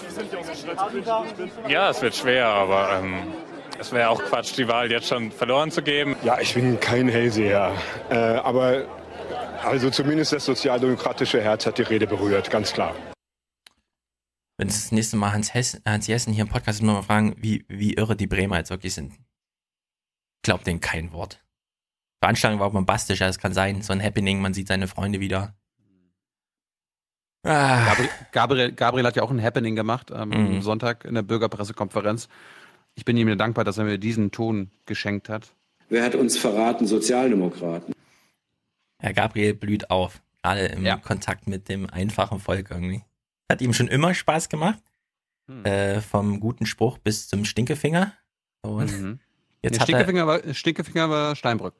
Ja, also Gabriel hat auch irgendwo mal so, nachdem er Pack, Pack gesagt hat, hat er auch irgendwann mal so, vielleicht war es nur die Faust oder irgend sowas, keine Ahnung. Hm. Aber ich finde es ich find's auch gut. Gabriel ist gerade, ähm, den sieht man gerade gerne, ja. Ich freue mich, wenn er in Nachrichten ist, weil da ist ein bisschen Action. Den letzten O-Ton hier kriegt der, allerdings. Der wäre, der wäre mal was für Junge Naiv. Ja, der wäre mal was für Junge Naiv. Den letzten O-Ton kriegt jedenfalls Martin Schulz hier nochmal. 50 Prozent der Deutschen haben sich nicht entschieden und der Wahlkampf beginnt jetzt. Die wichtige Sonntagswahl ist die am 24. September und da liegen wir vorne. Was für ein Euphorie-geschwängerter Träumer. Ich kann mir richtig nachfühlen, wie er nur ins Auto steigen muss und dann ist für eine Minute Ruhe und dann denkt er sich, oh, das läuft irgendwie nicht. War zwar heute gut, aber ich habe ein bisschen Mitleid. Hm. Aber was soll's. Wir nähern uns hier Quatsch-Sachen, deswegen gucken wir uns nochmal ein Fun-Fact an. Ich war ein bisschen überrascht, dass die Zahlen doch nicht so hoch sind, wie ich dachte. Geht um Pendler. Für den Weg zur Arbeit nutzen in Deutschland die weitaus meisten Menschen das Auto. 68 Prozent der Erwerbstätigen waren es im vergangenen Jahr, hat das Statistische Bundesamt bekannt gegeben. Nur rund 14 Prozent waren regelmäßig mit öffentlichen Verkehrsmitteln unterwegs zur Arbeit. Und auch bei kurzen Arbeitswegen bis zu fünf Kilometer sind es 40 Prozent, die mit dem Auto fahren. 68 Prozent im Auto? Ich hätte gedacht, es wäre 80 oder so. Und bei kurzen Strecken also kürzer als 5 Kilometer 40 Prozent, da fahren ja doch ganz viele Fahrrad und alles. Also in der Hinsicht bin ich gut. Kleines. Also wenn du, mhm. wenn du jetzt nur noch Spaßsachen hast, dann sollten wir uns ein paar ernsthafte Sachen noch angucken. Ja, also jetzt kommt die ernsthafte Sache überhaupt. Sagen die Briten. Wir allerdings sagen, was für ein Quatsch. Diana Zimmermann war unterwegs. Mhm. Oh. Und berichtet hier. Wir hören mal kurz rein. Seit 158 Jahren schlägt Big Ben den Londonern die Stunde. Beim ersten Mal war ihre Stadt noch das Zentrum der britischen Weltmacht. Die 13 Tonnen Gusswerk, das Symbol einer technisch und organisatorisch überlegenen Nation. Big Ben, das ist für die Briten der Sound des Empire, aber auch der lieber Erinnerungen. Ich habe hier unter dem Big Ben meine ersten Dates gehabt. Liebes Heute-Journal, was gucken wir da gerade? Ja, worum geht's denn? Soll abgerissen werden? Ja, oder? Big Ben wird jetzt renoviert, deshalb muss man die Glocke ausmachen, äh, weil sonst zu laut für die Arbeiter und so weiter. Wir hören mal diesen Tenor weiter hier. Kritiker der Sendepause verstiegen sich zu dem Vergleich, nicht mal Hitler habe es geschafft, die Glocke zum Schweigen zu bringen. Aha. Nicht mal Hitler also. Jetzt kann Thilo überlegen, ist das jetzt äh, super Quatsch oder ist das hier super ernst, um was es hier gerade geht? Das wär, es wäre lustig, wenn ja nicht mal Hitler hat das geschafft, aber ja. jetzt kommt Jeremy Corbyn mit seinem Labour und die ja. haben das durchgesetzt. Genau, mit seinem Labour-Haken. Jetzt, jetzt achten wir mal, es wird ein O-Ton gespielt von einem Labour-Politiker. Und dann, äh, also während wir das hören, überlegt jetzt jeder mal, ist das jetzt totaler Quatsch oder ist das jetzt der größte Ernst des Lebens, den man sich vorstellen kann? Barcelona, Nordkorea und dieser Albtraum von Brexit. Natürlich haben wir eigentlich andere Sorgen, aber in einer so instabilen Welt braucht man Kontinuität. Das Schlagen der Glocke zeigt, dass wir in diesem Land, in dieser Demokratie widerstandsfähig sind und weitermachen werden. Liebe Briten, ihr spinnt. Ihr renovierten Turm. Das ist nicht mal eine Kirche oder so. Also wirklich. Unglaublich. Hm. Na, wir nähern uns schnell dem Ende. Pass auf. Angola. Es ist ein Fun Fact, den wusste ich auch nicht, weil Angola liegt in Afrika. Wir sehen das hier schon auf der Karte. Ziemlich weit unten. Nicht da, wo es richtig arm ist, aber da, wo es auch arm ist, da, wo man nie was von hört. Die Hauptstadt heißt Luanda. Marietta Slomka sagt uns mal ein bisschen was dazu. Um zu verstehen, mit welchen Problemen viele Länder Afrikas kämpfen und warum Menschen dort die Hoffnung verlieren, kann man beispielhaft auf Angola schauen. Die ehemalige portugiesische Kolonie liegt im Südwesten Afrikas an der Atlantikküste und ist eigentlich ein reiches Land mit riesigen Öl- und Diamantenvorkommen. Die Ölreserven ziehen internationale Spekulanten an, mit dem Effekt, dass die Hauptstadt Luanda die teuerste Stadt der Welt ist. Teurer als Tokio oder New York bezogen auf Hotelzimmer, Wohnungen oder Restaurants. Bitte wie? Die teuerste Stadt der Welt, teurer als Tokio? Wenn ich dann neben dem äh, Kaiserpalast mir ein Hotelzimmer nehme? Was kostet denn so eine Nacht in Luanda? 5000 Euro oder was? Völlig absurd. Jetzt fragt man sich, ach so, wieder mal so ein ganz reiches Land, ja, und dann kommt das Geld wieder nirgendwo an. Wo ist denn das ganze Geld? José Eduardo dos Santos, der seit 38 Jahren das Land mit harter Hand regiert hat und krank sein soll, tritt als Präsident ab. Der bisherige Verteidigungsminister Joao Lorenzo soll ihm nachfolgen. Ich bin gekommen, um zu wiederholen, wie sehr ich unseren Kandidaten unterstütze. Viele halten es für wahrscheinlich, dass der Kandidat der Regierungspartei MPLA die Wahl gewinnt und damit womöglich jene Clique aus Verwandten und Generälen an der Macht bleibt, die sich seit Jahren bereichern soll. Seine Tochter Isabel dos Santos etwa, die als reichste Frau Afrikas gilt, machte der Präsident vor einigen Monaten zur Chefin des staatlichen Ölkonzerns. Mhm. Na, damit ist alles klar. Aber das ist doch, das ist vielleicht auch ein warnendes Beispiel für Moment, warnendes Beispiel für Für Deutschland. ne? Warum? Merkel, Merkel ist jetzt zwölf Jahre im Amt. Aber sie hat Wenn keine sie jetzt- Kinder, die sie zur Chefin von VW machen kann. Naja, aber wenn sie jetzt nur 26 Jahre durchhält, kann dann die Verteidigungsministerin von der Leyen ihr nachfolgen. Und die hat viele Kinder. Oh, das sollten wir verhindern. Kleines Diesel-Update. Äh, Update. Marietta Slomka ist was aufgefallen. Wir sagen jetzt schon mal, ach. Da möchte, da möchte ich mal ganz kurz was einschieben. Mhm. Wir kennen ja den hier. Es gibt den da- sauberen Diesel, es ist gar keine Frage. Und jetzt, jetzt haben wir einen neuen O-Ton von der Umweltministerin. Es gibt den sauberen Diesel, ja? Ja, aber wo? Auf der Straße jedenfalls nicht. Ja. Beim, beim, beim Kit in Karlsruhe. Es gibt ihn, Also es gibt ihn. Das reicht. Weißt du, das ist doch einfach nur eine Brückentechnologie. werden noch lange den Diesel als Antrieb genießen dürfen. Ja, also ich habe auch gar keine Sorgen. Ja. Der Diesel ist super sauber. Marietta Slomka ist dann trotzdem mal was aufgefallen, weil auf der, ist ja nicht auf der Straße sauber. Guten Abend. Das Thema Fahrverbote für Dieselfahrzeuge ist noch lange nicht vom Tisch. Mhm. Irgendwas findet sie hier wenig überraschend, während sie so ein bisschen suffisant moderiert. Umweltministerin und Umweltbundesamt haben sich die Ergebnisse des Dieselgipfels vor drei Wochen noch mal gründlich vorgenommen und sind wenig überraschend zu der Erkenntnis gekommen, so geht's nicht. Aha. Hätte man noch vorher wissen können, oder?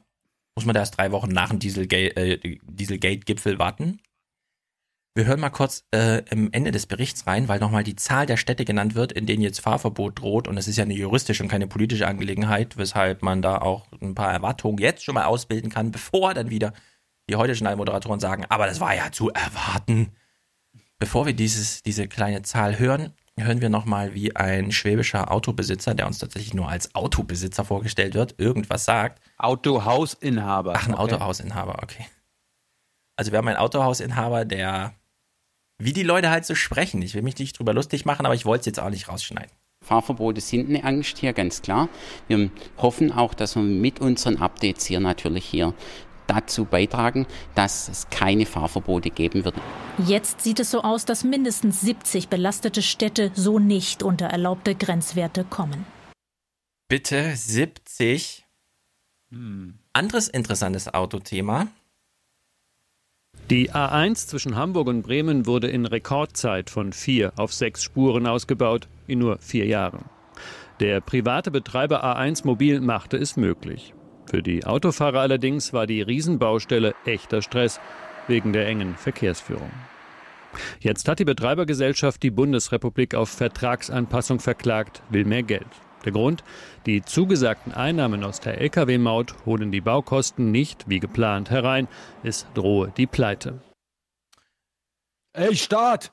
Ja. Äh, wir, haben, wir haben uns hier die, die Autobahn gesichert und warum kommt denn die Kohle nicht rein? Genau. Äh, ja, das ist äh, scheiße, äh, ist zwar unsere Schuld, weil wir ja natürlich unternehmerisches Risiko haben, aber scheiße, äh, Risiko ist doch scheiße, äh, äh, gebt uns das Geld. Wie viel Geld will denn der Mann, den Thilo da gerade ans Mikro gelassen hat, den wir aber nicht weiter kennen, der irgendwo in Mallorca sitzt und dachte, er ist jetzt fein raus, ausgesorgt und so, weil er mal eine Autobahn gebaut hat? 200 Millionen Euro. Ja, das ist schon mal ein ganz guter Tipp. Marietta, wie viel Geld ist es denn? 780 Millionen Euro. Ach so. Also der Trick ist äh, wirklich erstaunlich.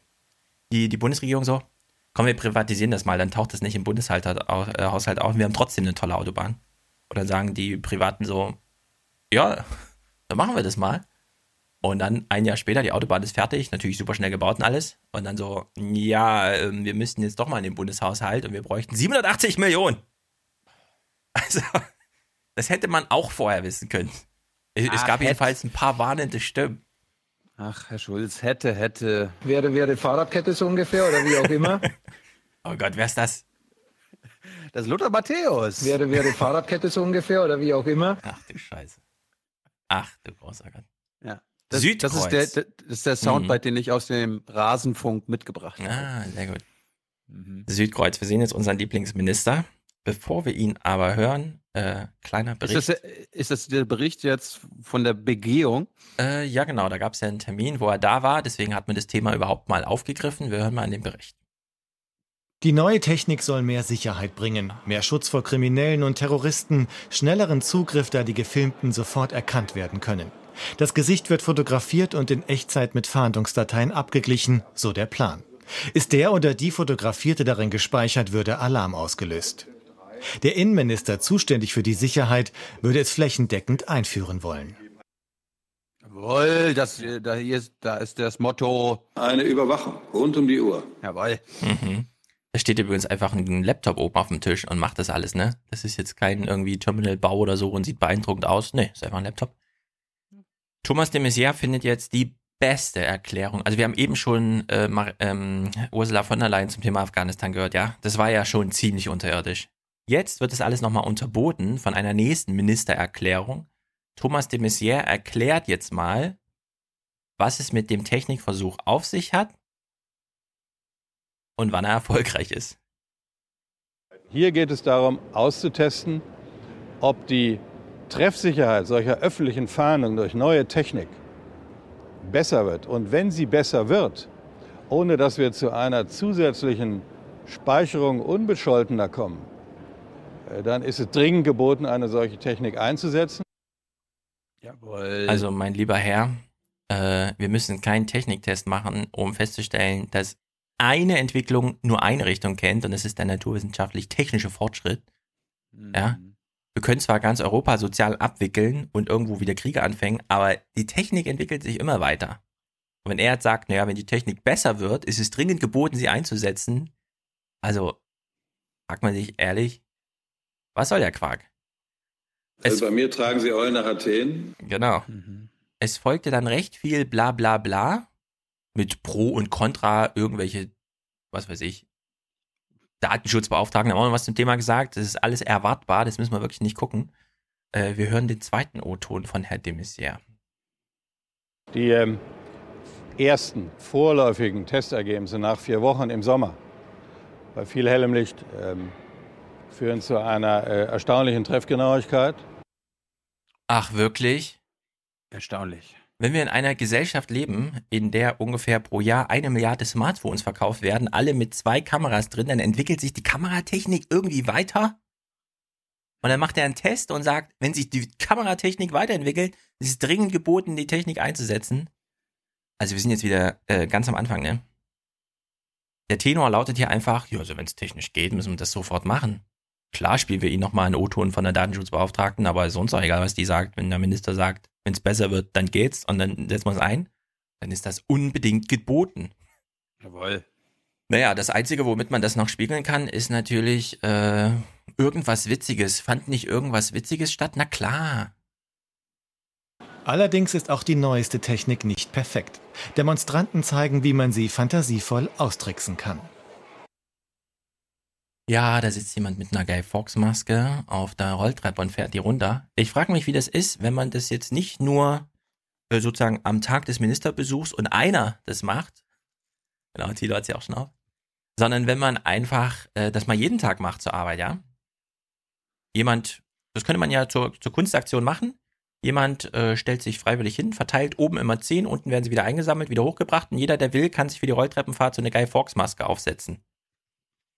Bin mir nicht sicher, wie viele es machen würden, aber ich könnte mir vorstellen, dass so jeder Dritte, jeder Vierte jeden Morgen mit so einer Guy Fawkes Maske die Rolltreppe hoch und runter fahren würde. Das fände ich dann gut.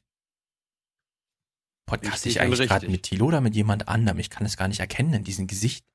Gesicht sieht so komisch aus. Da habe ich einen Clip für. Heute Journal hat sich gedacht, warte mal, beim Südkreuz, da geht's doch ums Gesicht. Dann haben sie die Google-Suche angeschmissen zum Thema Gesicht. Dann haben sie einen Veranstaltungshinweis bekommen. In Dresden ist eine Ausstellung zum Thema Gesicht. Was für ein Zufall. Gleich mal hinfahren. Sie sind dann hingefahren, nur weil es passt, und erzählen uns jetzt irgendwas vom, das ist ja nicht so ganz ein genetischer Fingerabdruck oder so. Frieda, das Gesicht eines 106-jährigen Lebens. Gesichter als Spiegel der Seele, als Ausdruck einer ganz eigenen Persönlichkeit und immer mehr aber auch als Objekt der Überwachungsbegierde. Unsere Gesichter stehen im Visier der Videoüberwachung, Gesichtserkennung im Dienste der eigenen Sicherheit. Softwarefirmen entwickeln Programme, die das Gesicht losgelöst von der Persönlichkeit sehen und auf biometrische Merkmale reduzieren. Aber noch ist das Gesicht kein genetischer Fingerabdruck. Wirklich? Ist das Gesicht noch kein genetischer Fingerabdruck? Ist es vielleicht nur ein biometrischer Fingerabdruck? Was ist eigentlich der Unterschied? Das sind die Fragen, die Sie sich jetzt gestellt haben. Jetzt haben Sie allerdings das Problem. In Dresden findet eine Ausstellung zum Thema Gesicht statt. Das heißt nicht, dass es da um Gesichtsüberwachung geht. Jetzt fährt man aber wegen des Anlasses Gesichtsüberwachung nach Dresden zu einer Ausstellung, wo es irgendwas um metaphysisches Gesichtsgelaber geht. Ja, da kann man da irgendjemanden interviewen. Genau, man kann ja mal jemanden interviewen. Warum nicht einfach die, äh, die Kuratorin der ganzen Sache da in Dresden? Sie ist natürlich jetzt ein bisschen überfordert. Warte mal, Gesichtserkennung, hm, keine Ahnung, ich fotografiere doch hier eine Hundertjährige und zeige irgendwas mit Riesengesichtern auf Bildern oder so. Haben Sie keine Angst, hier Gesichtserkennung und so? Genau. Geben Sie es doch zu. Genau, Diejenigen sagen, ich habe keine Angst, die lügen. Die Jeder lügen. Mensch hat Angst. Ja, das weiß sie allerdings nicht, weil sie sagt jetzt, also sie, sie ist jetzt in diesem Modus. So stelle ich mir das vor, jedenfalls. Wir hören ja gleich den O-Ton, dann können wir es überprüfen. Wurde die Ku- Kuratorin einfach gefragt zum Thema Überwachung, dann hat sie sich gedacht, Moment mal, ich bin doch eine Künstlerin. Wie stehen die Künstler eigentlich zur Überwachung? Nee, die finden es nicht gut. Hm, dann denke ich mir mal schnell was aus zum Thema, ich finde Überwachung nicht gut. Ob das dann inhaltlich passt oder so, ist dann halt die andere Frage. Letztendlich zeigen wir eben hier auch, dass mit jeder Technologie, die entwickelt wird, genau eben auch Maßnahmen entwickelt werden dagegen, also um die Technologie wieder zu täuschen. Viele Terroristen ähm, sind ja vorher in keiner Datenbank verzeichnet. Insofern könnte auch da die Gesichtserkennung bringt einen dann vielleicht wieder auf irgendwelche Spuren, aber ein Allheilmittel und ein Sicherheitsversprechen ähm, ist es auf gar keinen, also kann es nicht sein. Ach ja. Also Thema Nummer eins, die Terroristen sind ja in keiner Datenbank verzeichnet. Stimmt das? Ich habe zuletzt gelesen, die wären alle Polizei bekannt und ich fand die Argumente sehr überzeugend. Ich glaube, so die letzten zehn Jahre. ja. Eigentlich Also- alle Genau. islamistischen Anschläge, da, da wusste man, wer das. Ja. Die kannte man dann schon. Ne? Genau. Das War ja, waren einen. ja meistens Männer, waren ja meistens Männer. Genau. Die waren nicht nur in irgendwelchen Datenbanken, die saßen mit in den Autos, ja, vor den Beamten. So, die, der andere Punkt, ja, den sie so sagt, ach, Gesichtserkennung, also das kann nie funktionieren. Das darf, das kann nicht funktionieren, ja. Sage, Also bitte. Kaufst dir ein 500-Euro-Telefon und es erkennt dein Gesicht und dann sperrt dein Telefon zuverlässig. Ja, wie kann denn Gesicht, wie kann man in 2017 sagen, nur weil man eine politische Meinung hat, dass Gesichtserkennung nicht funktioniert? Also, lächerlich. Wer, wer, wer bin ich? Wer bin ich? Hm? Wer bin ich jetzt? Hm? Ja, also das, das, sowas darf einem auch nicht passieren, ja. Nur, dass man so, ach, jetzt fragen die mich zur Gesichtserkennung, ich mache eigentlich nur zum Thema Gesicht, na, was sage ich denn jetzt? Nee, das, das kann nicht sein, das darf ja gar nicht sein. Gesichtserkennung, das kann nicht funktionieren. Doch, es funktioniert. Es funktioniert erstaunlich zuverlässig. Die Leute wären außer sich, wenn sie wüssten, wie gut es funktioniert. Naja, Thomas de Maizière hat einen zweiten Auftritt gehabt. Er hat ja ein bisschen Spaß gehabt, ne? G20, hat ja so die ein oder andere Nachwehe. Bis hin zu, kann das Tilo gleich mal erzählen, ich habe die Sendung nicht geguckt, mit Verschwörungstheoretikerin Sarah Wagenknecht und Herr Supersozialdemokrat Olaf Scholz. Lassen wir uns, uns erstmal hier Hören wir uns mal an, worum es geht. Guten Abend. Dass nicht nur von Islamisten und Rechtsextremisten Gefahr droht, sondern auch vom Linksextremismus, darauf wird zwar in jedem Verfassungsschutzbericht ausdrücklich hingewiesen. Viele Gruppen werden auch entsprechend beobachtet. Mhm. Doch in der öffentlichen Wahrnehmung läuft die Gewalt von links eher unterhalb des Radars. Bitte. Hat sie diesen G20-Stress jetzt mitgekriegt und dass das alles auf die Linken geschoben wurde oder hat sie das schon wieder vergessen? Das läuft unter dem Radar, ja? Ja Linke da, darum, da, darum machen wir da jetzt auch keine äh, Top-Meldung. Also wir, wir beginnen damit jetzt auch nicht das Heute-Journal. Ja? Ich meine, in Sachsen-Anhalt, ja, stimmt die CDU gemeinsam mit der AfD zum Thema, ja, wir brauchen jetzt mal eine Enquete-Kommission, die irgendwie die Linken untersucht und so. Die Linkspartei wird immer noch komplett, also nicht komplett, aber immer noch ziemlich krass überwacht vom Verfassungsschutz. Und jetzt kommt die hier irgendwie mit, ach ja, das läuft ja völlig unter dem Radar, diese linke Gewalt, ja. Da muss der, da muss der, der Thomas jetzt mal durchgreifen. Macht er jetzt auch. Wir hören mal kurz zu, wie er sich hier austobt. Die Polizeiaktion startet heute früh um 5.30 Uhr. Fünf Gebäude werden durchsucht, Computer beschlagnahmt. Den drei Betreibern der Plattform links unten Indie-Media.org wird die Verbotsverfügung zugestellt. Links unten Indie-Media ist die bedeutendste Internetplattform für gewaltbereite Linksextremisten in Deutschland. Seit Jahren nutzen sie diese Plattform, um Hass gegen Andersdenkende und Repräsentanten des Landes zu säen. Ja, ich habe bei Weiß nachgelesen, es ging ja auch um, es hat vor allem die Polizei die Seite genutzt, um sich mal darüber zu informieren, was ist denn da gerade so los, auch hinsichtlich rechter Gewalt, die da sehr gut dokumentiert wurde. Psch, psch, die, die ganze NSU-Angelegenheit, die war, die, die hat man da schon vorher gefunden mhm. In den Massenmedien oder bei Marietta Slomka. Mhm. Aber gut. Ja. Nee, also ich will, das, ich will das Ding jetzt auch nicht verteidigen. Also da gibt es wirklich äh, sehr viel Scheiße drauf. Ja, aber da muss man das halt punktuell machen. Weil man könnte ja auch sagen, also im Internet steht Scheiße, machen wir es jetzt mal aus. Ja. Nee, auf, auf also, einer Seite, ich finde, ich finde ich fand es sehr kreativ, ähm, dass sie aus einer Seite, ja. aus Seitenbetreibern einen Verein gemacht haben. Ja, also soweit wie ich das immer sehe, ist es recht schwierig, einen Verein zu gründen. Beispielsweise, weil man Gemeinnützigkeit anmelden will oder so. Das ist kompliziert. Wenn der Thomas sowas verbieten will, geht er einfach zu den Ämtern und sagt, ich brauche hier mal einen Verein. Ja, sind Sie der Verein? Nö. Haben Sie sieben Leute? Nö. Schreiben Sie es einfach rein, okay, dann kann ich die Polizei losschicken. Der ist nur für einen Tag. das ist wirklich. Ne, ja, einfach mal einen Verein gründen, ist doch, also. Ja. Bei Proxy. Ähm, Vereinsgründung bei Proxy, um gleich wieder verboten zu werden. Ich meine, das kann man ja auch weiterdenken. Und de Maizière hört dann irgendwann, ja, du, Herr de Maizière, da gibt es so einen Podcast, der macht sowas hier. Jeden Abend brav die Nachrichten gucken. Aber die sind total irgendwie kritisch und die, die mögen dich auch nicht, Thomas. Ähm, können wir können wir daraus nicht einen Verein machen? Die nehmen ja auch irgendwie so äh, finanzielle Unterstützung an und so. Das sind doch das sind doch Links- oder Rechtsextremisten. Nee, das sind einfach Podcast-Extremisten. Ja, das ist linke Scheiße. Muss ja. aber weggekerchert werden. Ja, können wir da können wir da nicht irgendwas mit Überwachung machen? Eine Überwachung rund um die Uhr. Ja. Finde ich auch gut. Und, und, dann, und dann wird der Podcast verboten. Hm. Und mit dem Podcast werden gleich die Waffen eingesammelt, die wir natürlich auch rumliegen haben. Und unsere äh, gefälschten G20 Akkreditierung, also das ist ja dann G20 2018 Akkreditierung, ist ja völlig klar, ne? Ja, also das, das scheint ja ähm, so ein richtig schöner Fall für alle zu sein. Man kann es auf wie, wie, den Seiten wollen, nachlesen. Wie wollen die denn unsere Stimme einsammeln? Weil unsere Stimme ist doch unsere Waffe. Ähm, die kleben uns zu. Bringen die nicht auf falsche Gedanken. Wir gehen mal kurz zum anderen Thema. Deutschland ist wirklich sehr reich. Wir hören es nochmal an. Ist jetzt auch ein bisschen linke Scheiße, aber gut.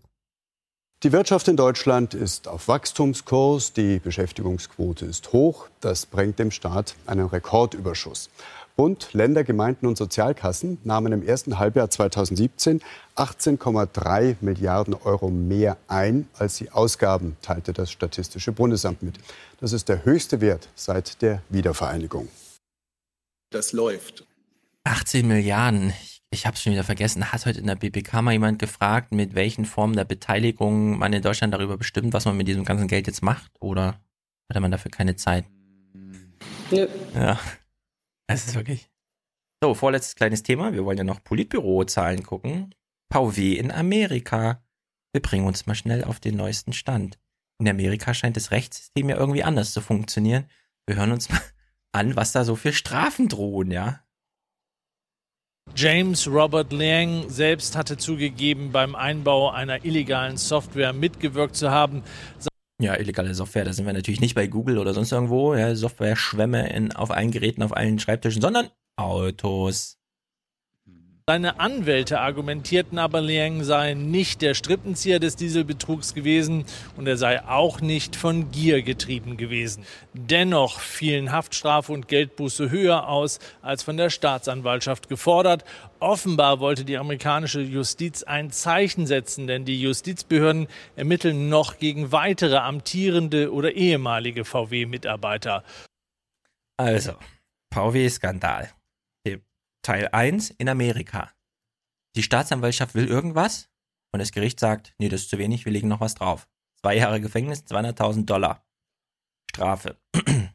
so, Frank Bethmann redet jetzt noch ein bisschen weiter. Thilo, hört mal genau zu. Mich würde mal interessieren, äh, ob, ob ich das überhört, also falsch vernommen habe oder was da los ist. Es geht jetzt mal um Winterkorn und Winterkorns Rolle und so weiter. Ist ja die Frage, muss er jetzt auch zwei Jahre ins Gefängnis und 200.000 Dollar zahlen oder ist in, um was geht's jetzt bei Martin Winterkorn? Unter ihnen ein enger Vertrauter des früheren Vorstandsvorsitzenden Martin Winterkorn. Winterkorn selbst wird nun offenbar von diesem einstigen engen Mitarbeiter schwer belastet. Nach dessen Aussage soll Winterkorn früher als bisher von VW behauptet von den Manipulationen an Dieselmotoren gewusst haben. Sollte dies zutreffen, stellen sich gravierende Fragen. Hätte der damalige erste Mann bei VW Schlimmeres verhindern, dem Konzern im Abgasbetrug vieles ersparen können? Was? Ich will das mal kurz reformulieren. Der Frank hm. Bethmann von der Börse fragt sich gerade, er stellt sich eine gravierende Frage. Wenn der Winterkorn das schon vorher gewusst hat, hätte er dann den Schaden nicht abwenden können vom Unternehmen? Hat er gerade gefragt, ja? Hat irgendwie zu überlegen, ja, wenn der Winterkorn das vorher gewusst hat, hieß das, er hat das vielleicht einen Auftrag gegeben oder so? Nee, hm. das wird hier so ein bisschen umgedreht mit, also es hätte ja sein können, wenn der Winterkorn das wirklich früher gewusst hätte, dann hätte er ja den Schaden abwenden können von dem Unternehmen. Wieso hat er das denn nicht gemacht? Also das ist eine Form von Empörung, da muss man sich das vorher so hinbiegen, dass das dann nur noch geschauspielert sein kann, ja. Also das finde ich wirklich unglaublich. Oh Gott. Ich bin frustriert, ich bin genervt, ich bin empört. So, alles in einem Rutsch. Ich würde ja, nee, ich ja sagen, lass uns das Politbarometer zum Schluss machen. Okay. Und wir gucken uns jetzt nochmal an, äh, Du erinnerst dich an, an den Flüchtlingsdeal mit der Türkei, oder? Äh, das war nochmal dieser Deal, wo wir sagen, äh, Obergrenze 70.000 für ganz Europa, damit da Sebastian Kurz Bundeskanzler wird und nicht der Strache. Ja, den, an den erinnere ich mich. Ja, ja, ja. Es gibt jetzt einen neuen Deal, der in der Mache ist, nämlich mit einer wirklichen Diktatur. Willst du raten, welche? Ähm, also Libyen ist ja nicht mal eine Diktatur. Nein. Ähm, vielleicht kann Ägypten wieder irgendwen aufnehmen. Die haben ja auch gute Deals mit Israel gemacht. Ähm, die Bundesregierung und die ägyptische Regierung haben sich verständigt, im Migrationsbereich noch enger als bisher zusammenzuarbeiten. Sie haben möglicherweise die äh, Pressemitteilung des Auswärtigen Amtes dazu auch schon gelesen. Gestern ist zu diesem Zweck in Berlin nach mehrmonatigen Verhandlungen eine politische Vereinbarung unterzeichnet worden, die ein Maßnahmenpaket mit verschiedenen Elementen zum Inhalt hat. Es geht darin um engere wirtschaftliche Zusammenarbeit sowie Unterstützung im ägyptischen Bildungssektor, um Migrationsursachen wirksam zu bekämpfen. Es geht darin um Unterstützung für Flüchtlinge und für Aufnahmegemeinden von Flüchtlingen in Ägypten. Es geht um die Zusammenarbeit bei der Schleuserbekämpfung und beim Grenzschutz. Es geht um Aufklärungskampagnen gegen illegale Migration und ihre Risiken. Es geht um verbesserte Zusammenarbeit bei der Rückführung und bei der freiwilligen Rückkehr von Ägyptern hier aus Deutschland in ihre Heimat. Und es geht um mehr Stipendien für Ägypter zum Studium in Deutschland und für sich in Ägypten aufhaltende Flüchtlinge zum Studium in Ägypten. Dies ist, diese deutsch-ägyptische Vereinbarung ist nach unserer Auffassung ein erster Schritt zu einer vertieften migrationspolitischen Zusammenarbeit mit Ägypten. Schon seit Herbst letzten Jahres gelingt es Ägypten, illegale Abfahrten von seinen Küsten praktisch vollständig zu unterbinden. Deutschland und Ägypten haben gemeinsam ein großes Interesse daran, dass auch künftig verhindert werden kann, dass sich Migranten illegal auf diesen lebensgefährlichen Weg über das Mittelmeer nach Europa. Er meint, er meint natürlich diese hier, ne? Diese Schlepperverbrecher begeben. Ich kann vielleicht noch dazu sagen, dass diese politische Vereinbarung in mehreren Verhandlungsrunden zwischen Berlin und Kairo ausgehandelt wurde, dass da Vertreter verschiedener Ressorts des Auswärtigen Amtes natürlich, des BMZ, des BMI und auch des Bundeskanzleramtes daran beteiligt waren. Dazu noch Fragen? Herr Jung, bitte.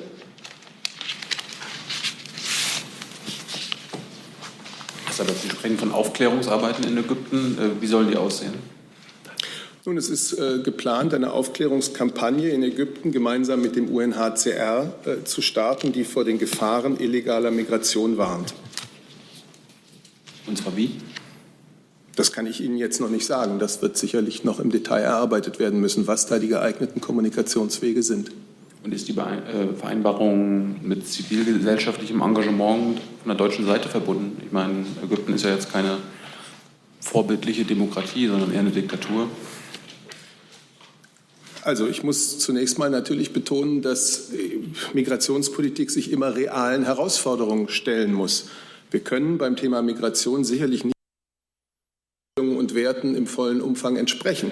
Das heißt ja nicht, dass wir über eine solche Zusammenarbeit in der Migrationspolitik ähm, Punkte, die Menschen- und Bürgerrechte betreffen, vergessen im direkten bilateralen Umgang mit Ägypten. Das eine und das andere ist möglich. Wichtig ist unser gemeinsames Ziel, deutsches und ägyptisches Ziel, Menschenleben zu schützen und illegale Migration und den kriminellen Menschenschmuggel, der auf dem Rücken dieser Menschen ein Vermögen macht, zu bekämpfen.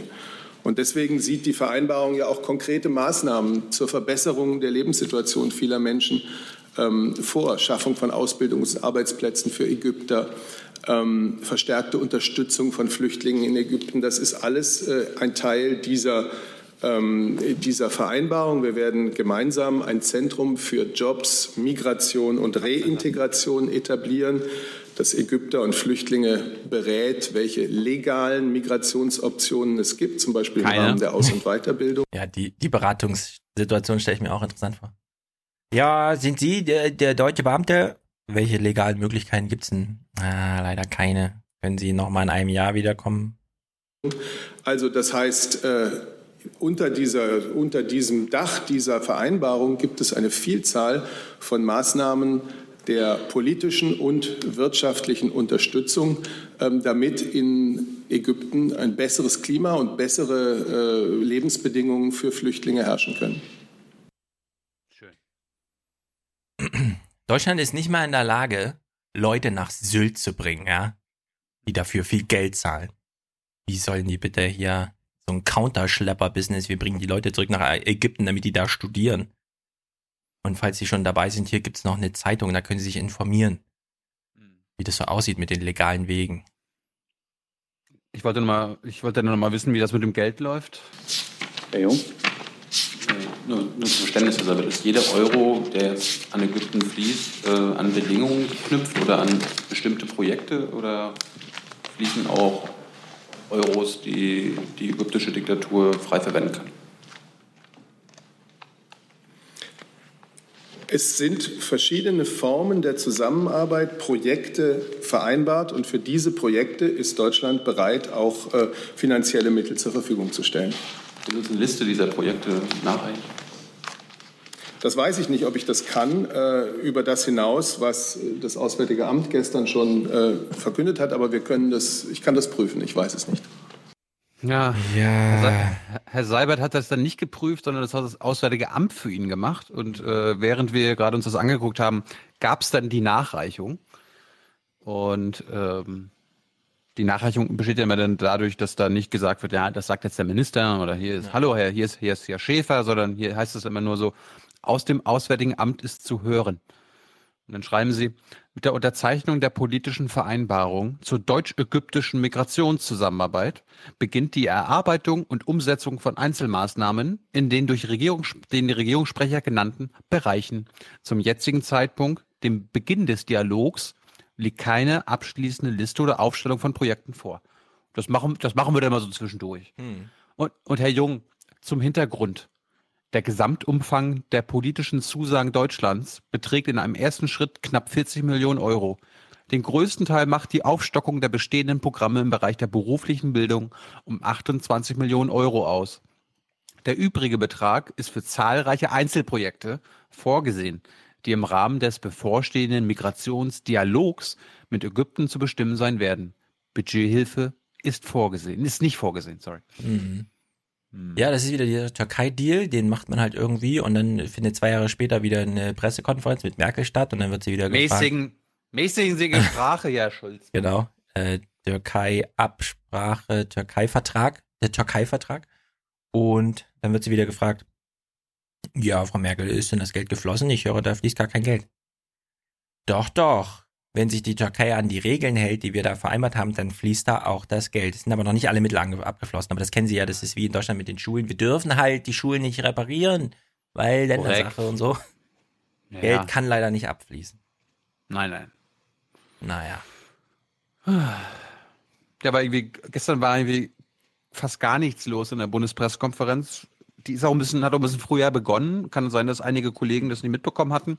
Kollege Jessen ist auch später gekommen. Mhm. Ja, normalerweise beginnt es um 11.30 Uhr und es ging halt schon um 11 Uhr los, sodass ich irgendwie, ich habe irgendwie sieben oder acht Themen aufgerufen. War interessant. Gut. Am Wochenende, äh, sagen, okay, wir, wir, wir kommen jetzt mal zu den Verschwörungstheorien. Ich habe nämlich am Wochenende ausnahmsweise Anne Will geguckt. Warum habe ich Anne Will geguckt? Weil ich Anne Will interviewt habe. Und zwar gestern. Das werdet, werdet ihr dann die nächsten Tage sehen. Ne? Nachdem wir mit Sandra Maischberger ja schon über ihre Show gesprochen haben, habe ich mir gedacht, na, dann kann ich ja mit Anne Will auch nochmal über ihre politische Informationssendung reden. Und darum habe ich mir diese Sendung angeguckt und dort war Sarah Wagenknecht und Olaf Scholz zu Gast. Und ich finde, Olaf Scholz hat jetzt mal wirklich klare Ansagen gemacht und ähm, hat wirklich mal Sarah Wagenknecht exponiert. Das, es war und wurde mal Zeit und dieses Stück Fernsehgeschichte, die, der Untergang von Sarah Wagenknecht, den gucken wir uns jetzt an. Bitte. Wenn wir uns in Europa umschauen, gucken alle sehnsuchtsvoll nach Deutschland und deshalb hat die Regierung also nicht Laschet, alles falsch gemacht. Ich stelle Ihnen jemanden vor, der das nicht so sieht. Deutschland zu gucken. Ich meine, ja, wo sollen wir denn hingucken?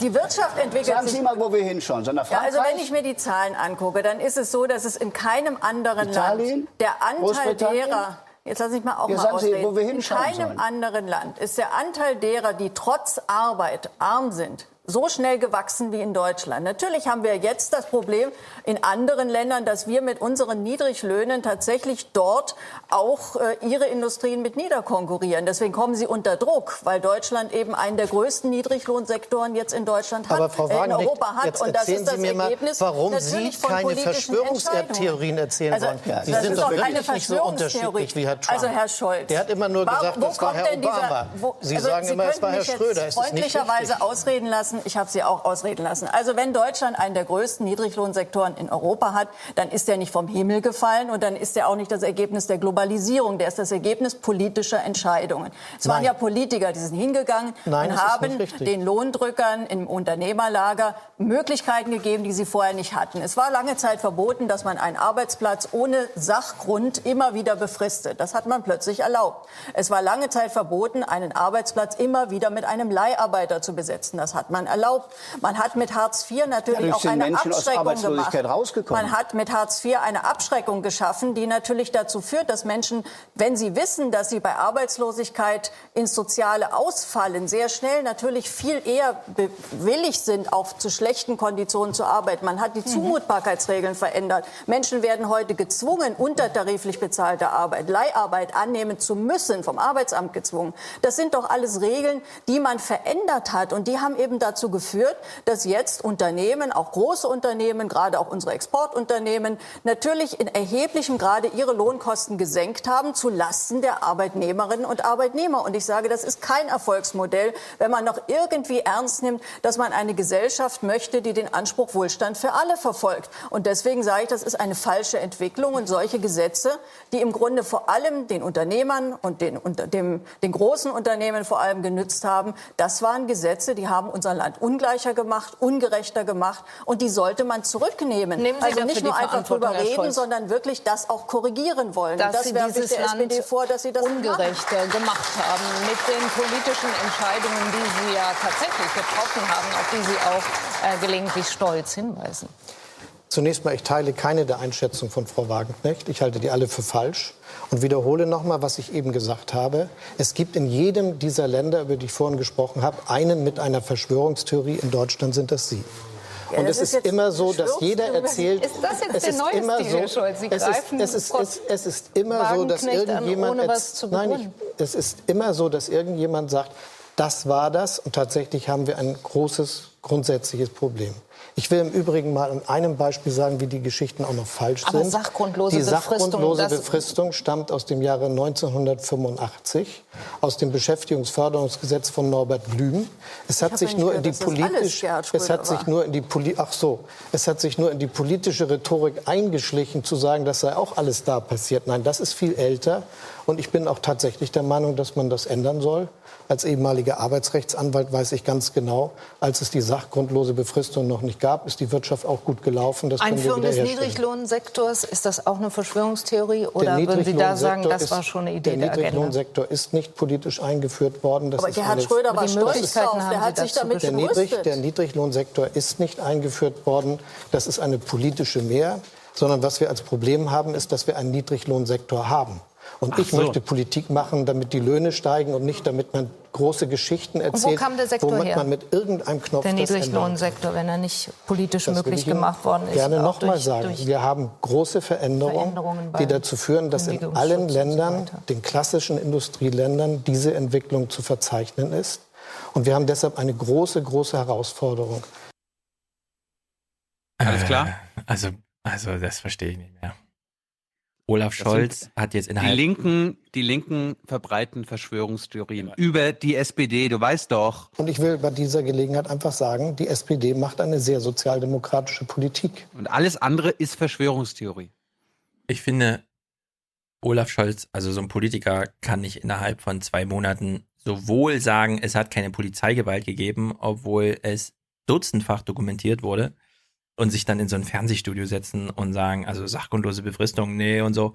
Das ist ja alles viel älter und im Übrigen, also diesen Niedriglohnsektor, da kann Ihnen der Hans-Werner Sinn noch so oft im Phoenix-Dialog stolz erklären, dass man das bewusst eingeführt hat als Aufstockersystem, damit auch die Ärmsten noch Geld kriegen, nämlich dann nicht vom Arbeitgeber, sondern vom Staat. Aber das haben wir nicht eingeführt, das ist einfach so entstanden. Lächerlich. Wer hat uns verraten? Sozialdemokraten. Apropos Sozialdemokraten, äh, die Sommerinterviews gehen immer noch weiter. Wer ist dran? Martin Schulz schon wieder? Oh, nicht nur Martin, sondern auch Mutti. Äh, Martin und Mutti. Wir, wir fangen mal mit dem Martin an. Der war bei der ARD. Und bei der ARD, wenn der Kanzlerkandidat da ist, dann sind natürlich beide dran. Sowohl Tina als auch Thomas. Obwohl, die sind wahrscheinlich immer dabei bei Sommerinterviews. Wir machen es mit allen zusammen. Ne? Und das Ding hatte ein stürmisches Intro, weil offenbar kurz vor Sendebeginn etwas draußen passiert ist. Und Stefan, du musst unseren Hörern vielleicht auch mal im Nachhinein sagen, was man da sieht. Herzlich willkommen zu unserem letzten ARD-Sommerinterview. Diesmal mit einem Herausforderer im Kampfmodus. Fast jeden Tag zündet der SPD-Chef eine neue Forderung.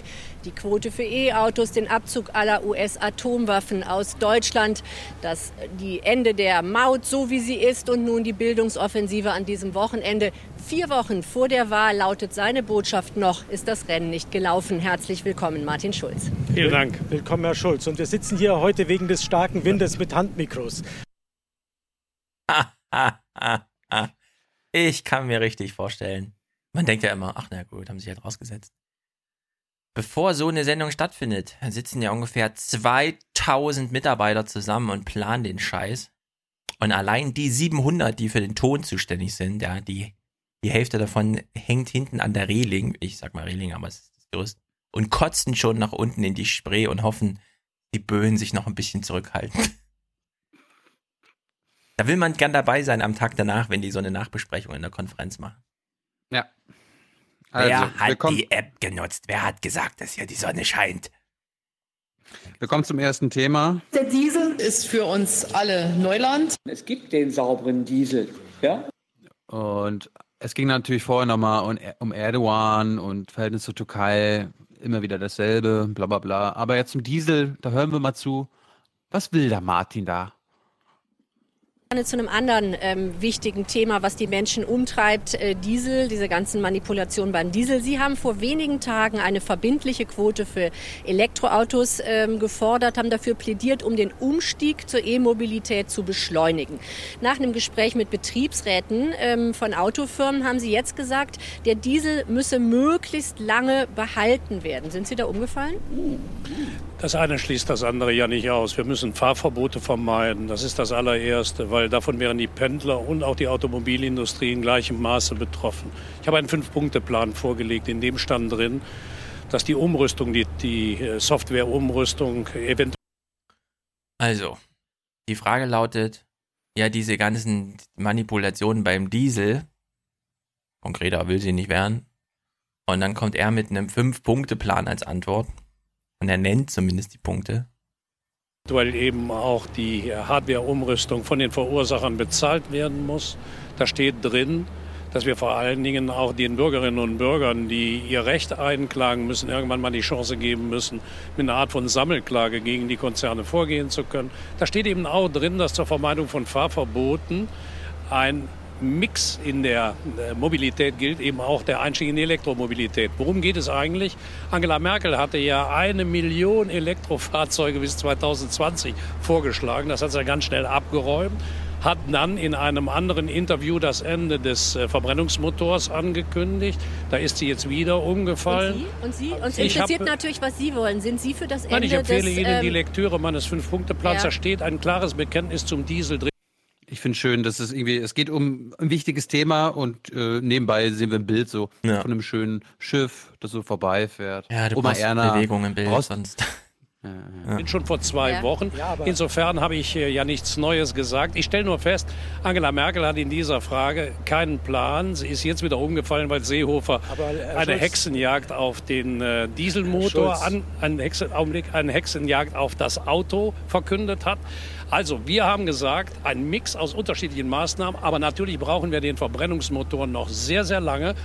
Wie lange? Den Dieselmotor auch noch. Ich halte es überhaupt nicht für sinnvoll, über irgendwelche Daten zu reden. Das ist doch die Verunsicherung in der Automobilindustrie bei den Verbrauchern.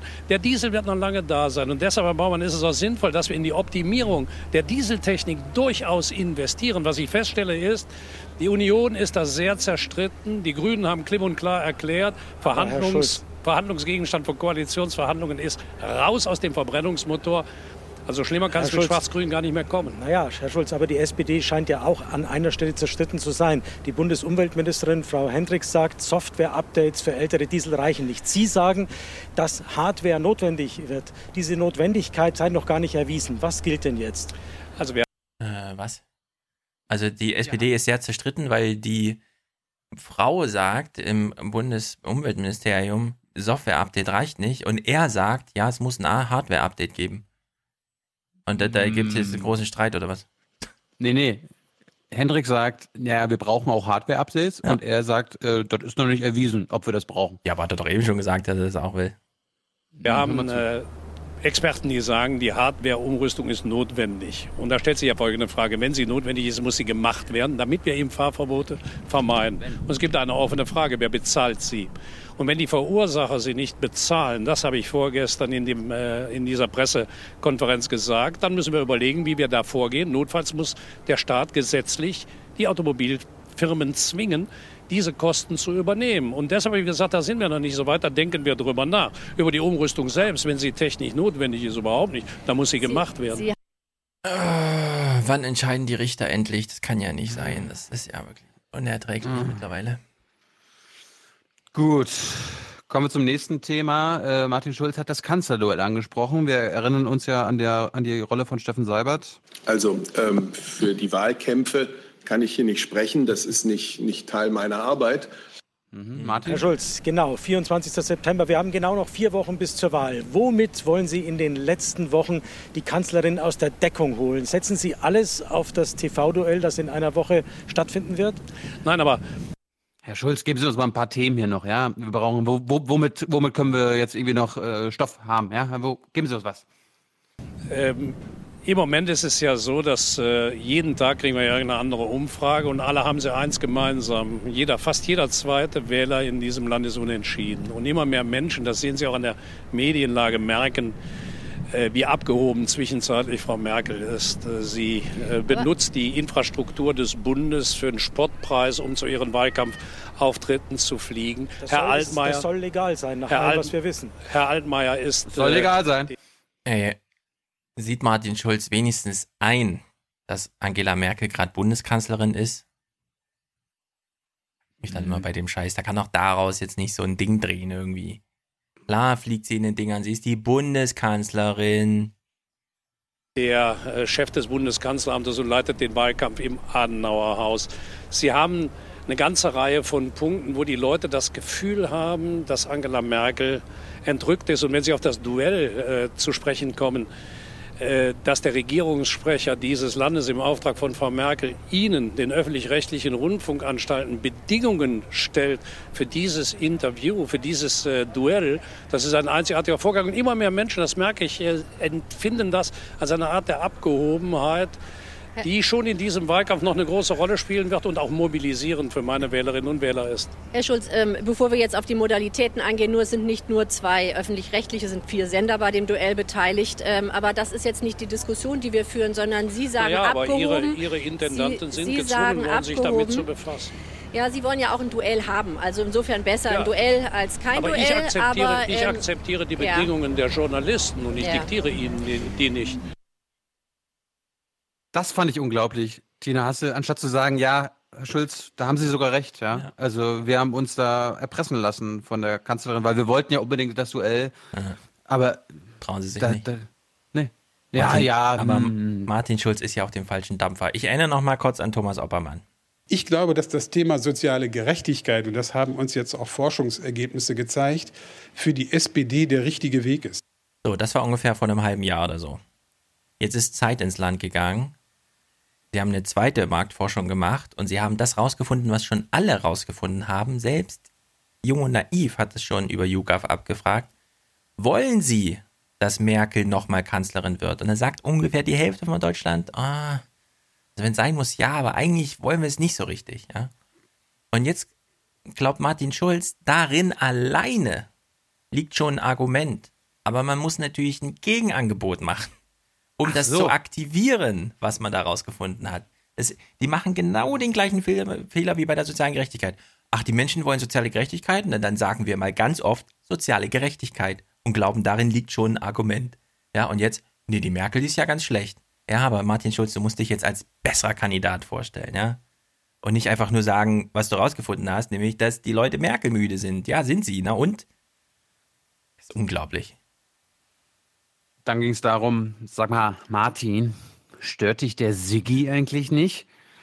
Martin sagt, Quatsch, Quatsch. Herr Schulz, äh, Sie loben ja die Geschlossenheit und Loyalität der Partei. Äh, in diesen schweren Zeiten gilt das auch äh, für Außenminister. In diesen schweren Zeiten. Schön, dass das so als Floskel in die Frage reinkommt. Ja, da müssten alle Alarmglocken läuten. Bei der SPD. Aber gut, es sind halt schwierige Zeiten, ja. Minister Sigmar Gabriel. Der macht ja viele Aufschläge, die nicht rückgekoppelt sind äh, mit der SPD. Gibt es da auch mal Momente, wo Sie sagen, Sigi, jetzt reicht's, ich habe den Hut auf? ja, genau. Morgens rufe ich ihn immer an und er hört einfach nicht auf mich. Ich bin überrascht über die Frage. Sigmar Gabriel und ich stimmen uns in praktisch jedem Punkt äh, und auch täglich ab. Ich wüsste jetzt. Oh, jeder weiß, dass ihr wochenlang nicht telefoniert und Sigi nur Distanz zu dir hält, ey.